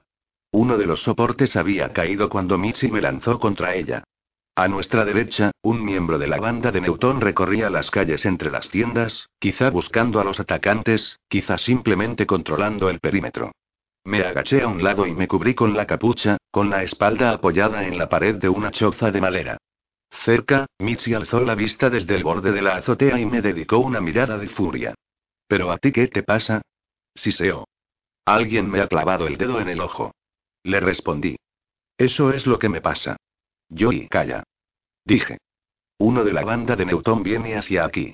Eché un vistazo a un lado del edificio, solté una maldición y me escondí. Mitzi estaba a mi lado. Los dos venían hacia nosotros. Chispas. Tenía que encontrar un escondite. Era imposible ocultarse en las sombras de aquella estupidez de ciudad porque no había sombras. El suelo pintado bajo mis pies brillaba con una secuencia de colores vivos y vítreos. Una de las casuchas de delante tenía una puerta abierta. Fui hacia ella. Mitzi lanzó una maldición y corrió detrás de mí, con la mochila al hombro. Dentro encontré unos escalones. Lo que había confundido con una chabola era, en realidad, parte del rascacielos. Muchos de aquellos edificios tenían pequeñas estructuras en la cima que servían para rematar la caja de la escalera o como zonas de almacén. En aquel caso eran escalones que daban al piso de abajo. Me quité la capa y la envolví mientras Mitzi pasaba detrás de mí. Cerró la puerta y luego me puso una pistola en el costado. Genial. No creo que hubiese relación, dijo fuera una voz de mujer. No fue más que una coincidencia. Están inquietos. Era la voz de Newton. A un pueblo hay que aterrorizarlo de manera adecuada para tener su servitud. Regalía no debería limitarme. Ya. Dijo la primera voz. ¿Crees que tú lo harías mejor, Newton? En dos semanas habrías perdido el control de este lugar. Me extrañó aquel comentario. Me di cuenta de que la conversación iba ganando en intensidad. Sorprendido por mi propia estupidez, fui hacia las escaleras que bajaban. Mitzi me agarró del hombro y presionó la pistola con más firmeza. A la luz de su capucha pude ver sus labios cuando formaron las palabras. No te muevas. Señalé al exterior. Van a entrar. Susurré. Mitzi vaciló y yo me atreví a soltarme. Empecé a bajar tan silenciosamente como pude. Me siguió renuente. No era casualidad que Newton hubiese acudido en aquella dirección. Había estado buscando aquel edificio en concreto. Efectivamente, la puerta de arriba se abrió. Intenté no hacer ruido. Seguí bajando y pronto di con una pared de plantas. Chispas. No había forma de pasar. La vegetación tapaba por completo el hueco de la escalera. Me giré de espaldas a las plantas, atacado. Michi, todavía con la capa brillante, se me unió. Ya no me ven. La voz de Newton llegaba apagada desde arriba. Sí, estoy bien segura de que me siguen. ¿Quieres que continúe? Silencio. Vale, sí continúo. Entonces, ¿qué debo hacer? Más silencio. Hablaba con regalía y no quería que la viesen mientras lo hacía, para evitar que los que la seguían pudiesen oírla o grabar el movimiento de sus labios. Era una precaución inteligente, de no ser porque había elegido un lugar en el que había dos reconers. Vale, un reconer y medio. Sí, supongo, dijo Newton. Más silencio. Vale. Pero no me gusta ser el cebo. Recuérdalo. La puerta rota de arriba se abrió y se cerró. Newton se había ido. ¿Qué le contaste? exigió Michi. Se apartó de mí y me apuntó con la pistola. Seguía llevando la mochila todavía sobre el hombro. ¿Sabe que la seguimos? ¿Cuánto más has revelado? Nada y todo dije lanzando un suspiro. Me dejé caer hasta sentarme y me apoyé en las plantas. Pasada la tensión, me di cuenta del daño que me había hecho Michi. Había empezado a dar por supuesto que los golpes no iban a dolerme mucho, porque así había sido durante mucho tiempo. Los campos de fuerza del profesor habían funcionado bien. ¿De qué hablas? exigió Michi. Regalía ya conocía nuestro plan. Se me apareció en la base. ¿Qué? Michi parecía horrorizada. ¿Dejaste entrar agua en la base? Sí, pero eso no es lo importante. Se apareció allí. Michi, supuestamente está fuera de su alcance. Regalía nos ha engañado desde el principio y el plan corre mucho peligro. El rostro de Michi, en sombras y solo iluminado por el resplandor de su capa, mostraba preocupación. Se mordía el labio y al desplazarme enderezó el brazo que sostenía la pistola, pero no lo movió. Era joven y no tenía experiencia, pero no era incompetente. Mi ojo y mi hombro dolorido eran prueba más que suficiente. Tengo que informar a los otros, dijo. Por eso fui a buscarte. Me pusiste un cuchillo en la espalda. Quería explicarme, dije antes de que me denunciases a los Reconers. Mira, creo que Regalía planea matar al profesor. Nos ha estado engañando para tenderle una trampa. Sabe que él es el único que puede impedirle ser quien domine, así que quiere acabar con él. Mitzi vaciló. ¿Trabajas con ella? ¿Con regalía? No. Firefield. Oh. Sí dije en voz baja. Así es. ¿Lo admites? Asentí. Mató a Sam. He visto el vídeo. Sam sacó el arma, Michi, y ella está entrenada para tirar. Él intentó disparar y ella lo hizo primero. Pero es malvada, David dijo Michi con voz de súplica y dando un paso al frente. Cuando Obliteration intentó matarme, Megan me salvó la vida, le expliqué. Así es como pude escapar, cuando los demás estabais ocupados. El profesor dijo que ella jugaba contigo, dijo Michi. Dijo que te había traicionado tú y por ella. Me miró como rogándome que no fuese cierto. Incluso si el profesor se equivoca, David, ella es una épica. Nuestro trabajo es matarla. Me quedé sentado en el hueco de la escalera. Me mataba el ojo. Por suerte todavía podía ver, pero me dolía. Michi me había pillado bien. Me senté allí pensando, recordando. Pensaba en el chico que había sido, el que estudiaba a todos los épicos. Y los odiaba a todos. El que planeaba matar a este Leard. Entendía lo que sentía Michi. Había estado en su lugar. Era una locura, pero supongo que yo ya no era aquella persona. Había empezado a recorrer el cambio el día que maté a este Leard. Había volado en el helicóptero, con su cráneo entre mis manos, sobrecogido. El asesino de mi padre estaba muerto, pero solo porque otro épico me había ayudado. ¿Qué creía en realidad? Busqué en el bolsillo y saqué el colgante de Abraham. Le dio la luz de algún lugar, un resplandor que se reflejaba en un pasamanos de metal de allá arriba, y resplandeció. El símbolo de los creyentes. No dije comprendiendo al fin. No matamos épicos. Pero y matamos criminales, Michi. Levanté las manos y me coloqué la cadena. Luego me levanté, Hacemos justicia con los que han asesinado. No los matamos por lo que son. Los matamos por las vidas que amenazan. Llevaba toda mi vida con un pensamiento erróneo. Michi miró el pequeño colgante con el símbolo estilizado que colgaba sobre mi camisa. Sigue siendo una criminal. Sammy, ¿la ejecutarías, Michi? Pregunté.